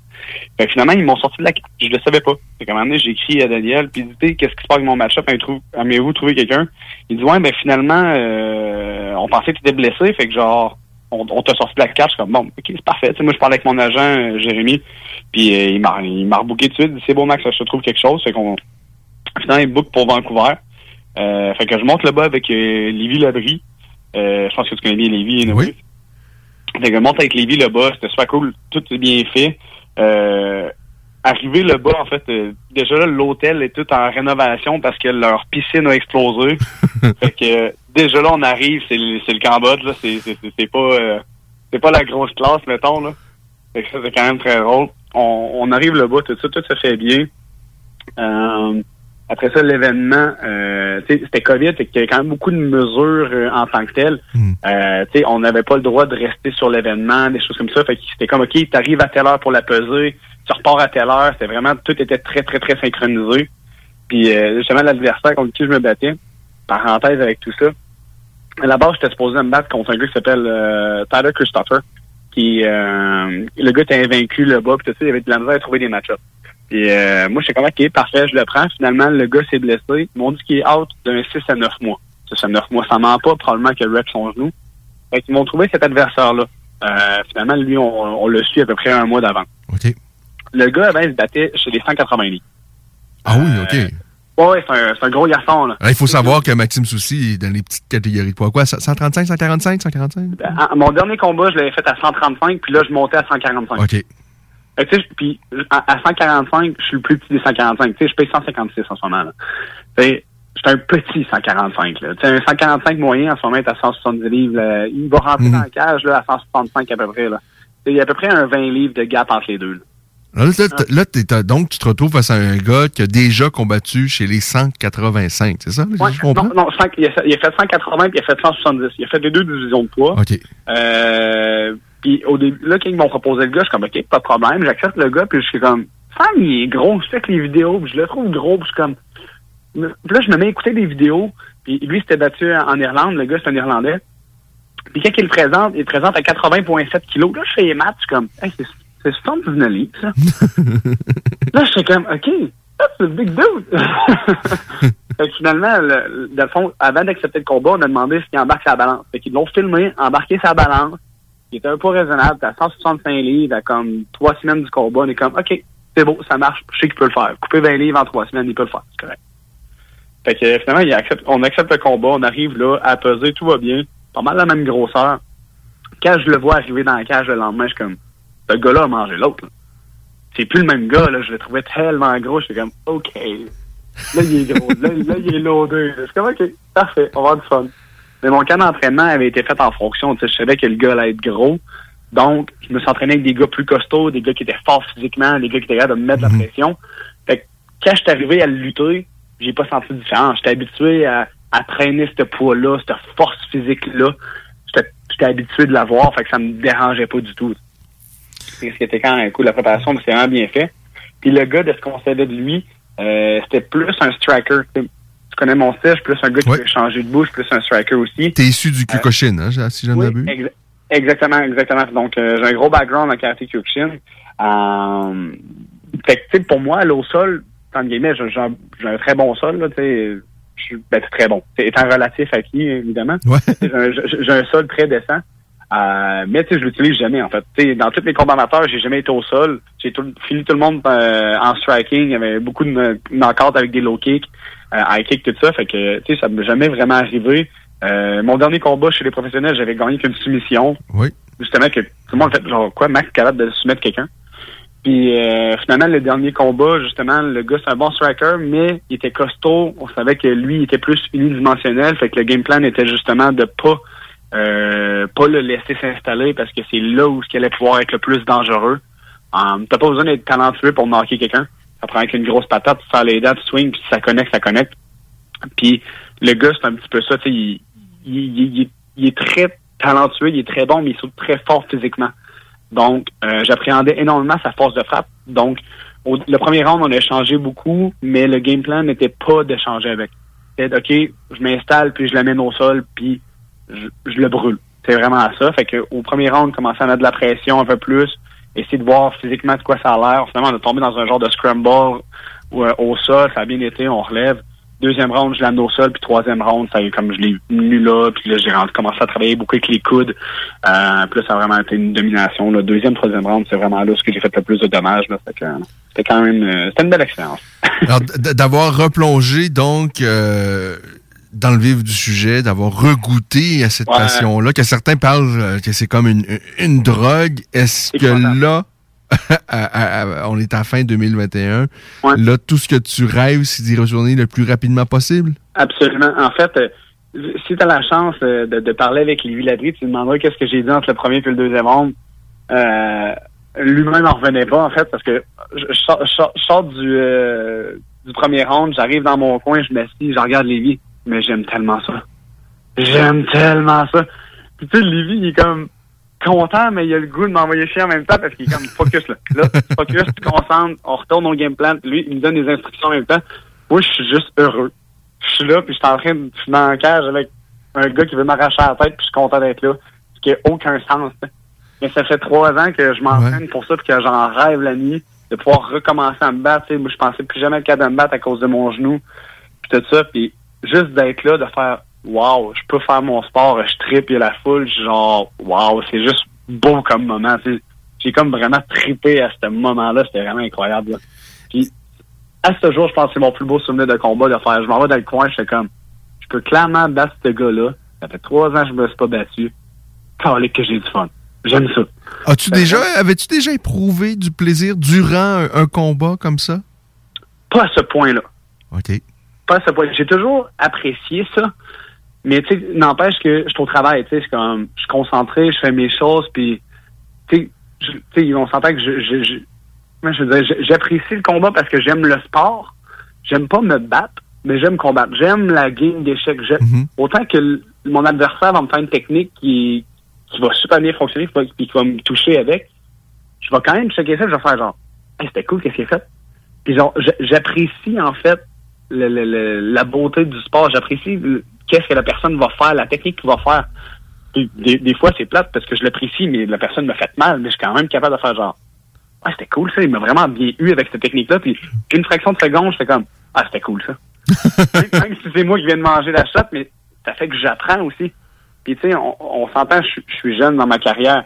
À, à chaque événement, j'apprends énormément. J'apprends sur moi, j'apprends sur l'environnement, j'apprends sur mes adversaires, des styles différents. Euh, fait tu sais, je suis constamment en apprentissage. Fait que juste ça, le gars fait un truc différent, je suis comme Ah, c'était cool ça. Puis des choses que la personne il a un style différent de mes partenaires d'entraînement, ou tu sais, je comprends des détails ou des choses que je fais en entraînement qui marchent pas avec. Ah, là, ça marche. Fait que là, je- OK, dans ce style-là, ça fonctionne. Fait que tu sais, ça me permet d'acquérir de nouvelles expériences, des, des nouvelles armes. Tu sais, Je trouve ça super intéressant. Et c'est ce qui a fait que j'ai autant aimé mon combat. En fait, je vais OK, là, aujourd'hui, je me laisse aller. Habituellement, je, suis un striker, je m'installe là. Mais aujourd'hui, je m'amuse, je le lutte, je m'en vais au sol, puis genre, je fais qu'est-ce que moi, ça me tente de faire, puis j'impose ma game. Puis c'est exactement ça que j'ai fait du début à la fin. C'était juste ça, en fait, euh, d'apprécier que j'ai appris des nouvelles choses pendant les trois dernières années, que je pouvais toutes les appliquer puis que ça fonctionnait. C'était juste apprécier le travail qui avait été fait, genre, backstage. C'était vraiment cool. Est-ce que tu as déjà d'autres échéances de prévues pour euh, la prochaine année, pour 2022? Il y a Samouraï qui doit également, Ouais. évidemment, revenir. Est-ce qu'il y, a- il y a quelque chose de, déjà de planifié pour toi? Euh, oui et non, en fait, là, euh, justement, les derniers temps, j'ai étudié à temps plein, là, euh, avec le combat, c'était énormément de temps. Fait que, tu sais, comme là, j'ai dit à ma blonde, là, c'est beau, là, on, on prend du temps un peu pour nous autres, puis relaxer un peu, je mets le fait de côté une couple de mois, là, avoir la tête juste euh, à vivre un peu, puis de profiter. Euh, mais à partir du mois de mars, je vais commencer à regarder tranquillement pour euh, pour combattre à nouveau. Euh, là, il y avait, je pense qu'il y avait euh, Samouraï qui revenait en février, fait que ça, c'est un peu trop tôt. Euh, BFL, ils voulaient que je remonte en février également, donc ça, je leur ai dit non. Mais là, ils m'ont approché euh, hier euh, pour possiblement la fin avril. Donc, fin avril, je trouverais ça très intéressant de remonter à Vancouver. Reste à voir encore une fois, est-ce que Samouraï ils ont quelque chose de prévu dans ces dates-là? Euh, évidemment, me battre au Québec, c'est quelque chose qui m'intéresse également. Euh, c'est, honnêtement, j'étais bien traité par BFL également. C'est une belle expérience. J'ai vraiment trippé. Euh, dans les deux cas, tout ce que je veux, c'est être actif. Puis on va regarder avec les opportunités. tu sais. Puis en même temps, le fait que j'étais à l'école, c'est pas tout le temps évident parce que je peux pas me battre n'importe quand. Euh, s'il y a une fin de semaine que je peux, la fin de semaine d'après, je peux pas parce que j'ai des examens, des travaux à rendre ou quoi que ce soit. Fait que je peux pas nécessairement. Fait qu'il faut vraiment que ça tombe parfaitement. J'ai refusé euh, sûrement euh, 15, 20, 30 combats dans la dernière année que mon agent me proposait partout dans le monde, mais ça donnait pas à cause que c'était mauvaise date. euh, ok, je peux pas à cause du ok la quarantaine, je suis privé de revenir trop trop longtemps, ok ça marche pas, mais il y a beaucoup d'opportunités quand même. Fait que c'est c'est c'est sûr que d'ici cet été, je vais me battre euh, une fois certain, une à deux fois là, euh, ça c'est certain. Ben, c'est une bonne nouvelle, vraiment. Je suis, euh, je trouve ça bien. Je trouve euh, de, de, de voir dans quel état d'esprit t'es, le retour à l'école Mhm. et, et- et tout ça. Vraiment là, euh, c'est c'est- c'est le fun d'entendre ça parce que ce sport-là, euh, c'est ça doit être surtout une passion Mhm. et, et- et- et je pense que c'est ce qui t'anime dans les, les arts martiaux depuis le, le, le- le tout début. Puis je sens que cette passion-là a- a- t'a jamais quitté. Non, en fait, puis c'est un peu ça, euh, entre guillemets, mon problème, tu sais. Euh, tu sais, je, suis dans le milieu financier, je travaille, puis je, je, suis toujours en train de faire des compromis. OK, si je, ou si je travaille plus, qu'est-ce que je fais? Mais là, je pourrais pas m'entraîner, puis parce que c'est pas parce que je veux me battre, c'est que j'aime juste trop mon sport. Si j'ai pas un X nombre d'entraînements par semaine, qui est probablement plus que qu'est-ce qu'une personne normale fait dans un mois, euh, ben dans ma tête ça fonctionne pas. C'est comme j'ai besoin de ce sport-là. Euh, pour moi, faire du jiu-jitsu un deux heures par jour, c'est comme la base. Euh, tu sais, comme moi, un à deux trainings par jour, c'est normal. C'est comme c'est la base pour moi. sais. Fait que euh, en bas de ça, j'étais comme Ah, ça, ça va pas bien, genre fait longtemps que je me suis pas entraîné, je me suis entraîné il, y a trois heures, mais dans ma tête, ça fait huit jours. Euh, alors c'est non c'est ça c'est quand t'as quelque chose qui, qui t'anime, qui fait partie de ta vie, ton mode de vie, là, comme ça, je trouve ça, euh, et j'ai l'impression que si on s'en reparle dans 20 ans, euh, bon, évidemment, euh, ta carrière sera, j'imagine, à ce moment-là, terminée, mais je suis convaincu qu'il y aura toujours cette flamme-là, puis que tu vas encore t'entraîner, certainement à un rythme différent et dans des objectifs différents, mais... mais, c'est quelque chose qui va, qui va m'animer toute ma vie, puis tu sais, c'est quelque chose qui va toujours faire partie de moi, puis je pense que euh, j'ai été chercher un gros bagage autant euh, dans mon développement personnel que hmm. des leçons de la vie. on peut on peut apprendre de beaucoup de choses dans la vie, mais je pense que les arts martiaux, c'est une bonne façon d'apprendre sur soi-même et sur comme beaucoup de choses en fait overall. Euh, puis tu sais, c'est des choses qui vont être transmises, c'est sûr, dans éventuellement euh, dans le futur, dans l'éducation de mes enfants, ou tu sais, n'importe quoi, je vais n'importe quel défi que je vais avoir dans la vie. Euh, c'est sûr que je vais l'aborder d'un peu de la même façon que j'aborde le domaine des arts martiaux du combat, avec une stratégie d'une certaine façon XY, puis une philosophie de vie, c'est certain. Là. Et un énorme merci, Maxime. Vraiment, euh, ça termine bien l'année. Je suis très heureux de, t'avoir parlé. J'espère qu'on aura l'occasion de se reparler en 2022. Certainement, certainement. Tu m'appelles euh, quand tu veux. Ça me fait toujours plaisir de discuter avec toi. Salut, Maxime. À bientôt. Merci beaucoup. Bye. Il est 17h25 minutes et le combat de Charles Jourdain débute à l'instant. On vient de parler à Maxime Soucy. Si vous avez manqué le début de notre, entretien, sachez que ça va être disponible en balado-diffusion quelques minutes après la fin de cette émission, donc autour de 18h05, notamment euh, au 969fm.ca et sur toutes les espèces de plateformes, les Spotify de ce monde et tout ça. Euh, Charles Jourdain, donc, face à André Ewell. Le combat vient de commencer il y a à peine quelques secondes. Déjà quelques beaux échanges de part et d'autre. Charles nous l'avait dit la semaine dernière, il va être un peu plus offensif. Et là, il vient de lancer quelques belles attaques, quelques coups de pied qui euh, vont certainement euh, amener euh, Ewell à réfléchir de bons coups de pied sur sa jambe d'appui avant. lancé par Charles. Encore une fois, belle combinaison de Charles qui termine la combinaison avec un coup de pied au corps. Et ça, c'est tout ce que j'aime dans le pied-point. De terminer, de mélanger anglaise et par la suite de, placer un coup de pied soit au milieu de l'échange ou à la fin de l'échange. C'est vraiment ce que j'aime. Et Charles, qui est beaucoup plus offensif qu'à l'accoutumée, on est encore corps, on vient de se séparer. Alors, je vous rappelle, Charles Jourdain face à André Howell, ça se déroule maintenant. Euh, euh, on est à Las Vegas. Juste avant, Raquel Pennington vient de battre Massy Chiasson par guillotine. Ça s'est fait euh, quelque part au milieu du combat, au milieu du deuxième engagement. Charles, qui est celui qui pourchasse André Ewell présentement, mais il y a eu de beaux échanges de part et d'autre quand même. mais Charles, qui est plus offensif, qui, qui démarre le combat en Lyon, chose qu'on n'a pas vu dans quelques-uns de ses précédents combats. Oh, oh, belle accélération de Charles avec son anglaise. Et comme on, s'en est parlé euh, au cours de la semaine dernière, on a parlé à Charles, il nous a dit que c'était son dernier combat de son, euh, de son contrat. Alors il y a beaucoup de pression. Charles doit vraiment aller chercher la victoire ce soir face à André Ewell et on sent qu'il est en mission de Charles Jourdain. Là, on a une phase de corps en corps. Et attention, les mains d'Ewell sont vives, puissantes. Charles a été touché, mais debout bien sur ses pattes, toujours tout à fait euh, lucide du côté de Charles, qui est toujours celui qui avance. Mais attention au contre d'Ewell. Du côté de la Ligue nationale, les Canadiens devaient affronter les Bruins ce soir. La COVID a frappé les Bruins. Il n'y aura pas de, match ce soir entre le CH et donc les Bruins de Boston. Pour ce samedi. D'ailleurs, plusieurs équipes qui sont affligées par la COVID présentement dans le monde de la Ligue nationale de hockey. Mi-chemin de la première reprise entre Charles et Howell. Donc, il reste un peu plus de deux minutes au premier round. Un round bien partagé. Euh, Charles vient de lancer un, un, bon coup de pied de la patte gauche, mais bien contré par son adversaire. Charles qui tente de s'installer, mais Ewell, dangereux en contre. On a un round amplement disputé. Et là, Charles qui accélère, tente un genou dans le corps à corps. Ewell se défend bien. Il reste une minute 43 à la première reprise entre Charles Jourdain et André Ewell. Du côté de la ligne nationale de on va faire le tour euh, euh, de ce qui va se passer euh, aujourd'hui dans les prochains instants. Vous dire que les sénateurs affrontent les Flyers, ça va se passer à Philadelphie. Les Kings seront en Caroline pour affronter les Hurricanes. Euh, les Blackhawks, eux, visitent les Stars à Dallas.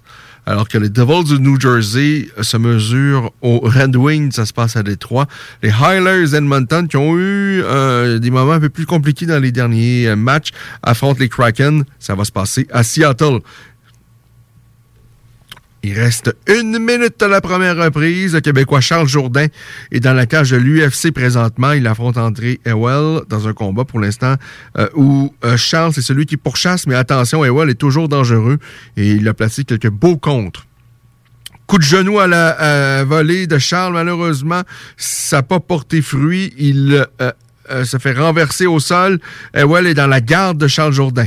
Charles qui travaille pour se relever Face à Ewell, Ewell se défend bien, toujours dans la garde de Charles. Il est donc sur le dessus. Il reste 25 secondes à la première reprise.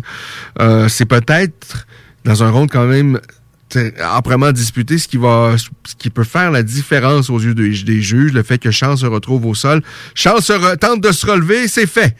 Beau travail de Charles Jourdain pour se relever. Il reste 7 secondes au round. Charles y va d'une large main gauche qui a effleuré son adversaire. Ensuite, un coup de pied frontal. Vraiment un round. Un beau round. Et le fait que Charles se relève à la fin du round, moi, vraiment, c'est positif. Charles ne s'est pas contenté de travailler avec son adversaire dans, sa garde. Il a tenté de se relever euh, et il, a, il y est parvenu. Ça, c'est vraiment positif.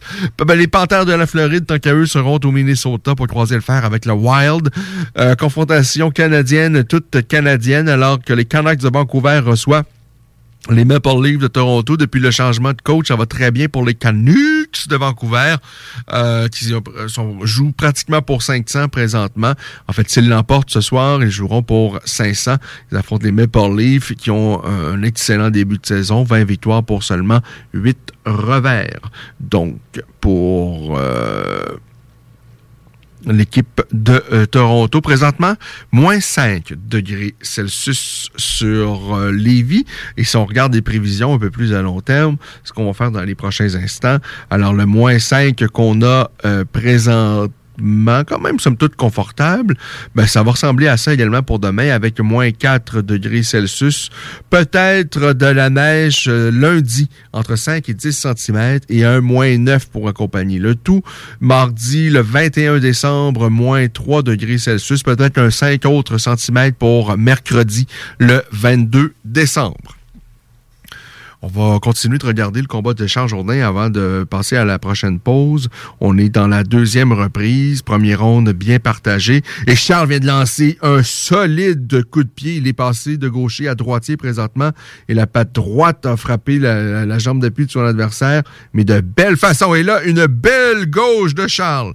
Et là, Charles qui commence la deuxième reprise de brillante façon. Charles nous a dit la semaine dernière à quel point il a un bon cardio et que c'est un peu inné. Euh, et d'habitude, il finit bien les combats. Mais là, il a entamé le, premier round avec un beau coup de pied lancé par Charles. Et celui-là, le coup de pied à la jambe de, son adversaire, ça fait mal. Ça va être plus compliqué pour Ewell de, se déplacer. Vraiment de solides frappes aux jambes lancées par Charles Jourdain. Vros solides attaques sur les jambes de son adversaire, décoché par Charles Jourdain qui aime bien lancer de, de, de, de, de ben, surtout en début de carrière, lancer des, coups de pied beaucoup plus haut. Et là, il vient de le faire à la tête de son adversaire. Et c'est tout ce que j'aime. On appuie la base, on appuie, on lance de, des coups de pied aux jambes de son adversaire et par la suite, la garde descend euh, automatiquement de son adversaire, évidemment, et on tente le coup de pied à la tête. Ça a bien réussi, fonctionner. Charles, par le passé, aimait bien attaquer euh, le, le, haut du corps de son adversaire. Et, et, là, j'aime beaucoup euh, de, de, solides attaques sur les jambes de son adversaire. C'est euh, brillant et ça, ça, ça va l'aider par la suite à, à relever le tout en fin de combat pour surprendre son adversaire avec peut-être un coup de pied à la tête comme il, il, il, vient d'essayer de le faire. Et on est venu à un poil que ça se termine ainsi. Je vous dis, euh, Charles connaît un excellent deuxième round là, pour l'instant face à André Howell. Et on sent que les attaques aux jambes lancées par Charles portent fruit. Il nous reste 2 minutes 44 à faire à la deuxième euh, reprise, je vous dis. Pendant ce temps-là, ben, je vous rappelle que c'est la dernière émission de l'année 2021 pour La Voix des guerriers. Vous avez manqué un segment de cette émission. Euh, vous savez que c'est disponible toujours en balado-diffusion.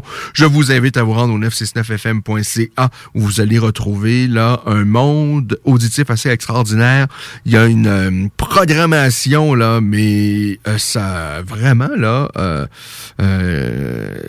extraordinaire ordinaire au, euh, sur JMD. On en a pour tous les goûts. Je vous invite donc à vous rendre au 969fm.ca, découvrir les différentes émissions que vous devez, j'espère, l'écouter en direct ou sinon en balado-diffusion. Toujours disponible, donc, notamment sur le site web de la station ou sur euh, différentes plateformes, Spotify, Google Podcast, toutes ces affaires-là, euh, pendant que le combat entre Charles et Well se poursuit. Et on sent que Charles, il va pour la finition. il vient de lancer un large crochet et là, Ewell semble épuisé. Je vous dis, les attaques aux jambes là, ont, payé. Il, est épuisé! Et Charles va tenter de conclure le combat. Je vous dis, il reste une minute 34 à la deuxième reprise. Ewell est à la portée de Charles. Charles va tenter... Donc, doit terminer le combat. Là, on sent qu'Ewell... Il était... Ah oui! Il est frais. Yo, Charles est, l'agresseur. Et Charles est à la pourchasse d'un autre contrat à l'UFC. Et si ça se poursuit ainsi, ça pourrait se faire terminer de façon fracassante et spectaculaire. Il reste une minute huit à faire à la deuxième reprise. Avantage marqué du côté de Charles. Le coup de genou dans le corps à corps. Et Ewell, Ewell, Ewell, Ewell. Charles est en train de jourdaniser son adversaire.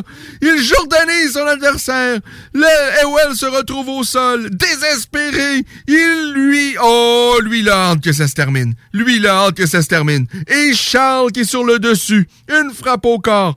Et Charles doit demeurer prudent. Mais là, les coches, les, frappes, les points, il y a des coudes là peut-être qui seront disponibles. Euh, il reste 32 secondes. Est-ce que Well va réussir à s'en sortir? Et Charles qui euh, enroule le tel de son adversaire, il y a peut-être une guillotine à aller chercher là. Et euh, Charles qui traverse la garde de son adversaire, il est en demi-garde. 14 secondes pour Charles Jourdain qui jourdainise son adversaire. Et Well qui est en grande, grande difficulté. Mais le cadran est au côté. Il ne reste que 5 secondes. Ça va se terminer le deuxième round ainsi. Et Ewell est en grande difficulté. Croyez-moi, Ewell retourne dans son coin. Et lui, euh, j'ai l'impression qu'il regarde ça, il, sait qu'il lui reste peut-être cinq minutes. Et je suis pas sûr qu'il est en qu'il souhaite, euh, d'après moi, il souhaiterait être n'importe où ailleurs présentement sur la planète, sauf là et sauf devant un Charles Jourdain affamé devant lui. Charles Jourdain est affamé, il est en mission, il vient de connaître un deuxième round euh, tout à fait extraordinaire en, ce qui me concerne, c'est un 18 pas de photo là-dessus en faveur de Charles Jourdain. Le premier round a été un peu plus âprement disputé, quoique Charles était tout le temps l'agresseur, euh, mais ouais, avait connu quelques bons moments. Mais là, ce round-là, il n'y a pas de discussion à y avoir. C'est Charles Jourdain tout du long. André Howell, qui, à l'instar de Charles, lui aussi, se doit de remporter ce combat-là pour, pour continuer son aventure à l'UFC. Il a perdu ses deux derniers combats face à Gutiérrez et euh, avant ça, c'était face à Julio Arch. Euh, il est allé chercher quelques belles victoires précédemment à l'UFC. Mais là, c'est plus compliqué. Et ce soir, après ce deuxième round-là, Charles doit demeurer euh, lucide, mais c'est le travail. Je, je, je, pense que Charles, euh, il a tout. Oh, il vient de lancer un autre coup de pied qui vient de faire mal à la jambe d'appui de son adversaire. Ça, ça fait mal. Et Well, je pense, il n'en veut plus. Il n'en veut plus de ses frappes. Et le coup de poing retourné que Charles vient de tenter, ce qu'il avait, euh, ce qui avait porté ses fruits face au Québécois Alex Morgan dans le passé chez TKO. Et je vous dis, Ewell ne veut plus recevoir de coups de pied dans les jambes. Il n'en veut plus. Il a de la difficulté à se déplacer. C'est, c'est pas agréable. La vie d'André Well, présentement, ce n'est pas agréable.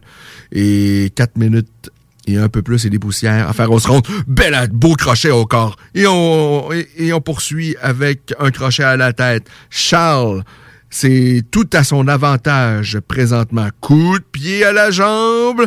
Charles qui vient encore une fois de marquer des points. Et Howell est encore en difficulté présentement en début de troisième ronde. Euh, Charles peut conclure ce combat-là. Vient de lancer un autre coup. Je vous dis, Ewell ne sera pas capable d'en prendre beaucoup plus de ses frappes aux jambes. Et on le sent dans sa gestuelle, ça lui tente moins. Ça lui tente pas beaucoup à Ewell. Il lancer de larges crochets, toujours dangereux. Et Charles avait une accélération. Oh là là. Alors, tout avantage, Charles Jourdain. Je vous rappelle, c'est le quatrième et dernier combat de Charles avec, dans cette deuxième entente qui le lie à l'UFC. Alors, il se bat pour un autre contrat. Il a voulu attendre la fin de son contrat pour prouver. Oh, et là, écoutez, je vous dis, Ewell, ça lui tente pas. Il vient de regarder là le temps qui reste au combat et je pense qu'il semble euh, clairement trouver qu'il lui reste beaucoup trop de temps. Mais attention, il est encore dangereux. Il vient de lancer un coup de pied qui a un coup de pied frontal qui vient de toucher Charles Jourdain. Coup de genou sauté lancé par Ewell. Euh, il est toujours dangereux. Il est toujours en dangereux. Et la belle frappe. Des frappes à la tête lancées par Charles. On est encore à corps. C'est avantage Charles Jourdain.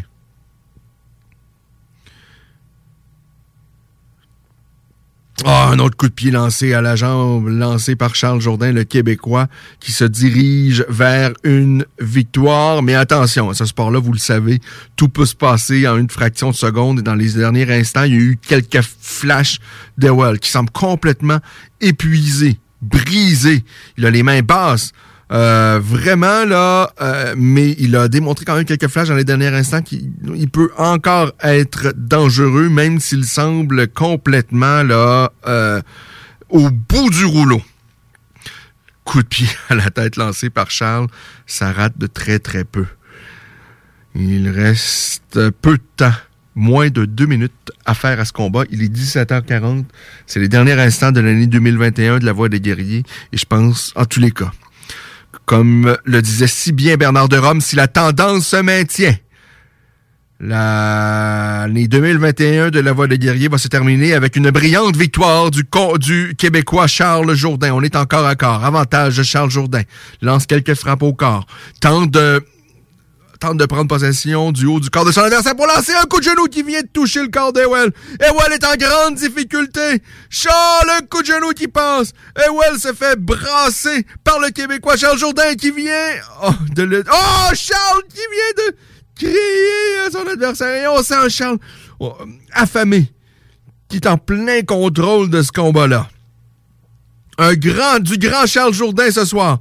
Coup de genou à la tête. Est-ce que Well va réussir, va réussir à survivre? Après ces deux dernières rondes, là, je vous dis, il a été outrageusement dominé. Charles, vraiment, le Charles est très convaincant ce soir. Et Charles rend de jourdaniser son adversaire. De le dominer en corps à corps. Ewell, lui, semble attendre seulement que euh, les secondes s'écoulent et là, on a les genoux qui sortent de partout, au corps, à la tête. Oh, il est en... Ça va pas bien pour André Howell. J'éprouve un peu d'empathie, d'ailleurs, présentement, pour, euh, pour l'Américain. Parce que c'est... Lui va connaître une fin d'année 2021 pas très joyeuse. Il aura été marqué par les frappes au à la jambe et par la suite, là, tout, tout y passe. Il reste 5 secondes. Oh, coup de pied retourné, mais c'est spectaculaire! Charles Jourdain va chercher la victoire! Et on sent un Charles heureux! Quelle brillante façon de conclure son année 2021! Quelle performance du Québécois! Charles Herr Jourdain l'emporte, conclut son entente avec l'UFC avec une victoire convaincante. Et ça, c'est de bon augure pour 2022. Euh, c'est certainement un beau nouveau contrat, troisième entente avec l'UFC. Et c'est de bon augure. C'est le Charles que je veux voir. C'est le Charles que j'aime. C'est-à-dire, on lance de belles combinaisons pied-point. Ah, il l'a marqué avec de belles frappes aux jambes et on l'a senti un Charles affamé qui rentré dans le vif du sujet dès le début du combat. Brillante performance du Québécois Charles Jourdain. Euh, oh, quelle belle façon de terminer l'année 2021 avec une superbe performance de Charles Jourdain. L'athlète de 26 euh, ans maintenant qui va chercher, c'est une, ce sera une douzième victoire si je ne m'abuse, et une belle, belle, belle, belle, belle, belle, bien belle performance. Pause, pause. 17h44, on est de retour pour la conclusion de la Voix des guerriers, au retour donc de, de, de cette pause. Rassemblez votre famille, vos amis ou vos collègues chez Barbies. L'endroit idéal pour célébrer les fêtes. Réservé dans l'un de nos trois restos le Bonneuf-Lévis est sur le boulevard Laurier à Sainte-Foy. Acclamé par la critique, le Kepler bord de mer sera la vedette de ton party du temps des fêtes cette année. Disponible dans sa version glaciale, c'est le temps de découvrir ou de redécouvrir ses arômes vibrants de fraises des Appalaches, de concombres du Saguenay et d'algues wakame de Gaspé. Un pur délice qui plaira autant aux amateurs de gin les plus expérimentés qu'à ceux en quête d'un gin préféré. Disponible maintenant à SAQ, Kepler, créateur d'univers. Snackdown Italie. Des munchies de partout. Des boissons exotiques. C'est là. Snackdown. Direct à côté de la SQDC sur Président Kennedy. Dedans la maison d'herbe. Snackdown is in town. Va chercher ton snack. On est sur Instagram. Suis des arrivants. Snackdown. Ah ouais, par là. Le 14 mai. Directement sorti du 92 à Paris. Pour la première fois au centre Vidéotron. La ville de Québec reçoit le Duc de Boulogne. Pas de grammes, pas d'envie sur le bateau, pirate mot vif. Manque pas ta chance. Billets en vente au ticketmaster.ca. Pas d'histoire, t'as pas de vécu, t'es trop gâté. Les nougateries de l'île d'Orléans et du quartier Petit Champlain tiennent à vous souhaiter de joyeuses fêtes. Quelle année qui arrive vous apporte joie, bonheur et beaucoup de nougats. Notre équipe héroïque vous remercie pour votre fidélité et continue de vous servir avec le sourire. À la nougaterie, on nous gâte. Pour plus d'infos, www.nougateriequebec.com. Ici Martin Carly, vulgarisateur scientifique. La vaccination des 5 à 11 ans contre la COVID-19 est commencée. En tant que parent, vous vous demandez peut-être si le vaccin est sécuritaire et efficace. La réponse est oui. Le vaccin est approuvé par Santé Canada et a fait l'objet d'études de qualité portant sur des milliers de personnes, dont des jeunes. Des experts suivent aussi de très près toute manifestation indésirable qui pourrait survenir après la vaccination. Pour plus d'informations, rendez-vous sur québec.ca oblique vaccin jeune. Un message du gouvernement du Québec. Le sport expert Atmosphère Entrepôt du hockey des Galeries Chagnon aimerait prendre le temps de remercier les gens de Lévis et des alentours pour leur support continu au fil des années. Un gros merci du fond du cœur et un joyeux temps des fêtes au nom de toute l'équipe. Vivez la magie des fêtes dans un site enchanteur à l'Auberge Godefroy, à mi-chemin entre Montréal et Québec. C'est l'endroit idéal pour une escapade hivernale avec son espace aqua détente 4 saisons. Visitez aubergegodefroy.com. Eh oui! Dès le 15 décembre, la Petite Grenouille Charlebourg revient en force chaque jour dès 21h dans le Québec Beau du 2101 des Bouvrailles. Les chansonniers, les soirées du Boc, des tournées de shooters et des promos comme dans le temps. On vous a préparé tout un party le 31 décembre avec le Chris Chelios Band et le band hommage à Bob Bissonnette. Visitez notre page Facebook La Petite Grenouille Charlebourg pour en savoir plus sur tous les événements à venir. J'espère que mes patins sont aiguisés. J'espère que mes lacets sont pas trop. Le groupe DBL, service expert en toiture et construction à Québec, souhaite un merveilleux temps des fêtes à tous et en profite pour vous remercier de nous permettre de vous servir au quotidien. Prenez le temps de vous faire plaisir et de dire à vos proches combien ils comptent pour vous. Joyeuses fêtes de la part de toute l'équipe du groupe DBL.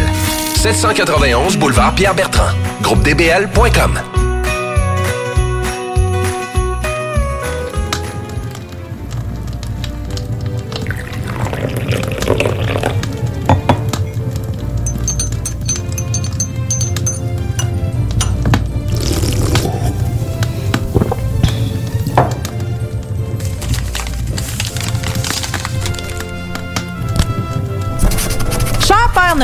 Les auditeurs et les collaborateurs de CJMD ont vraiment été fins cette année. Apparemment, ils pourront pas tous avoir un gun à plomb, vu qu'il y a toujours quelqu'un pour se crever un œil avec.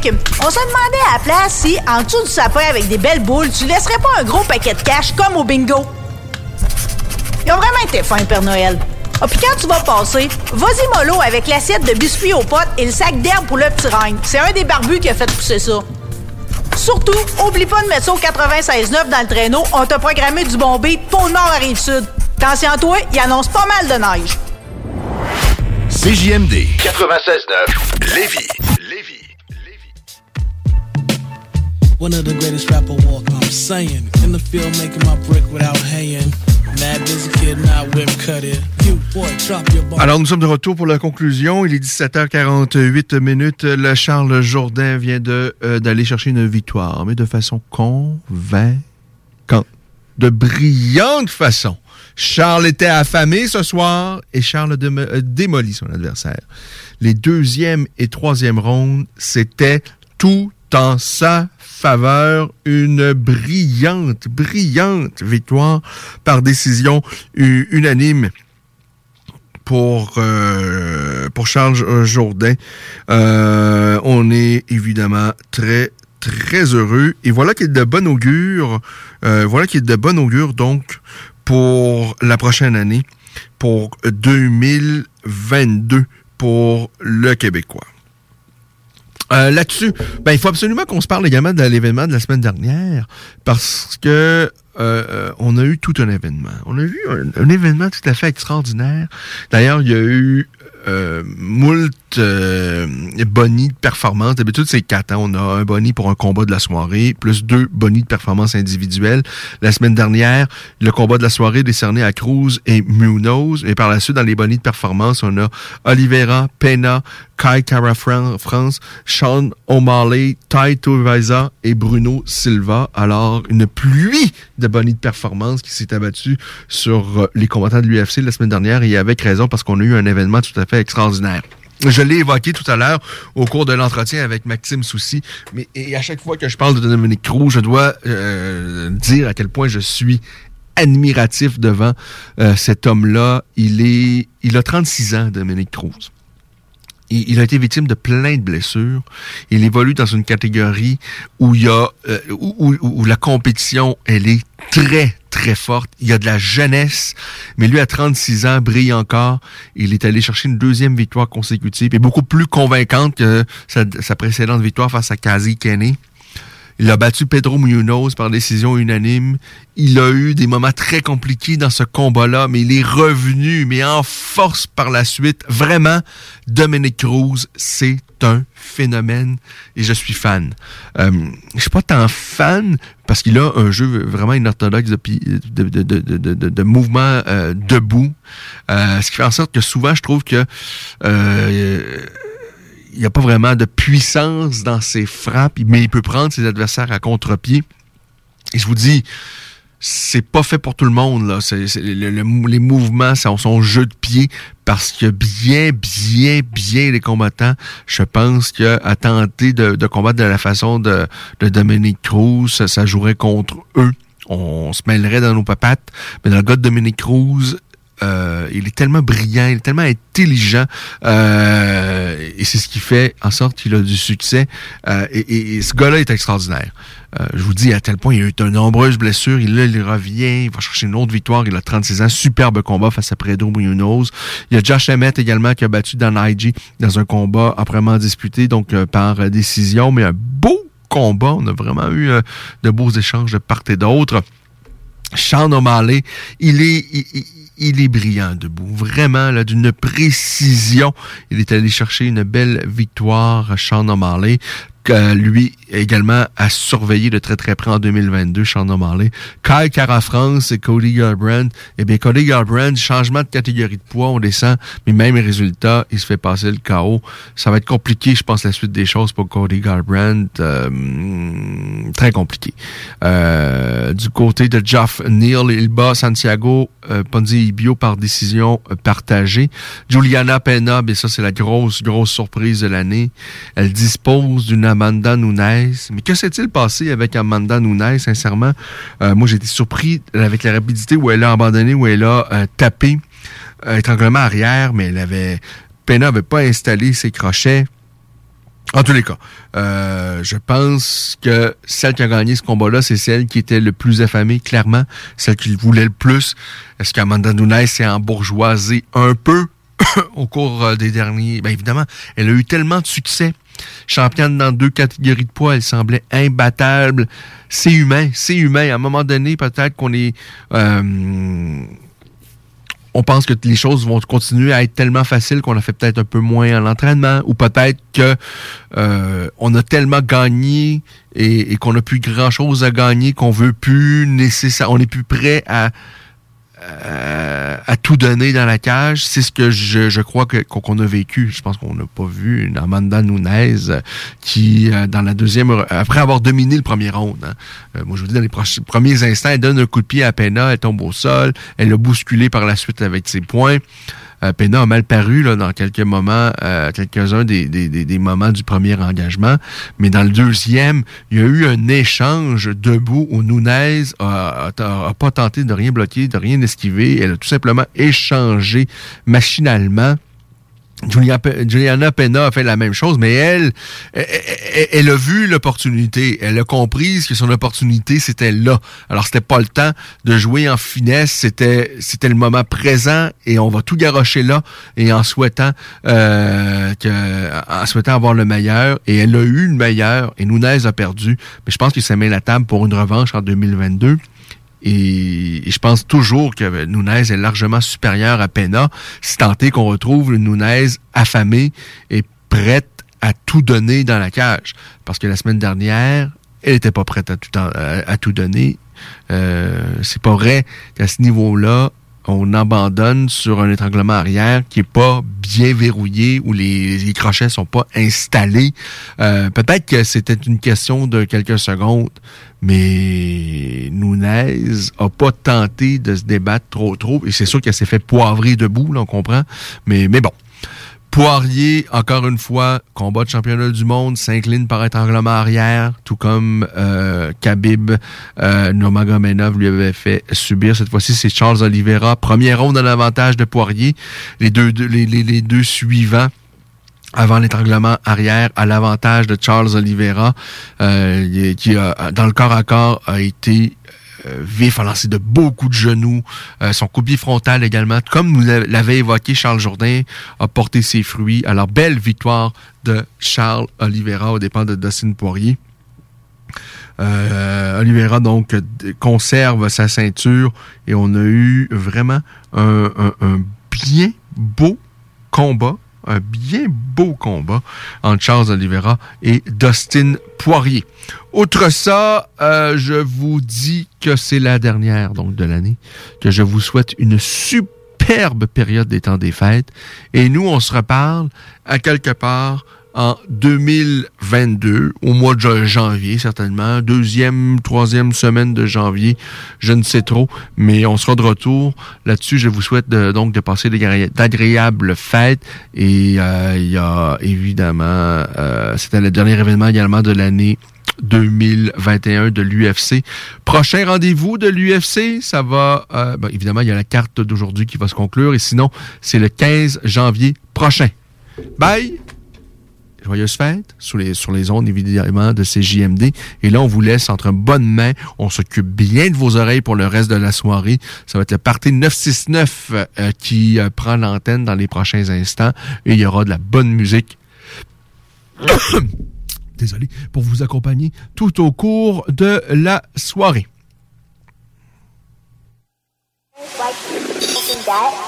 Have you ever wondered why the government forces so many taxes?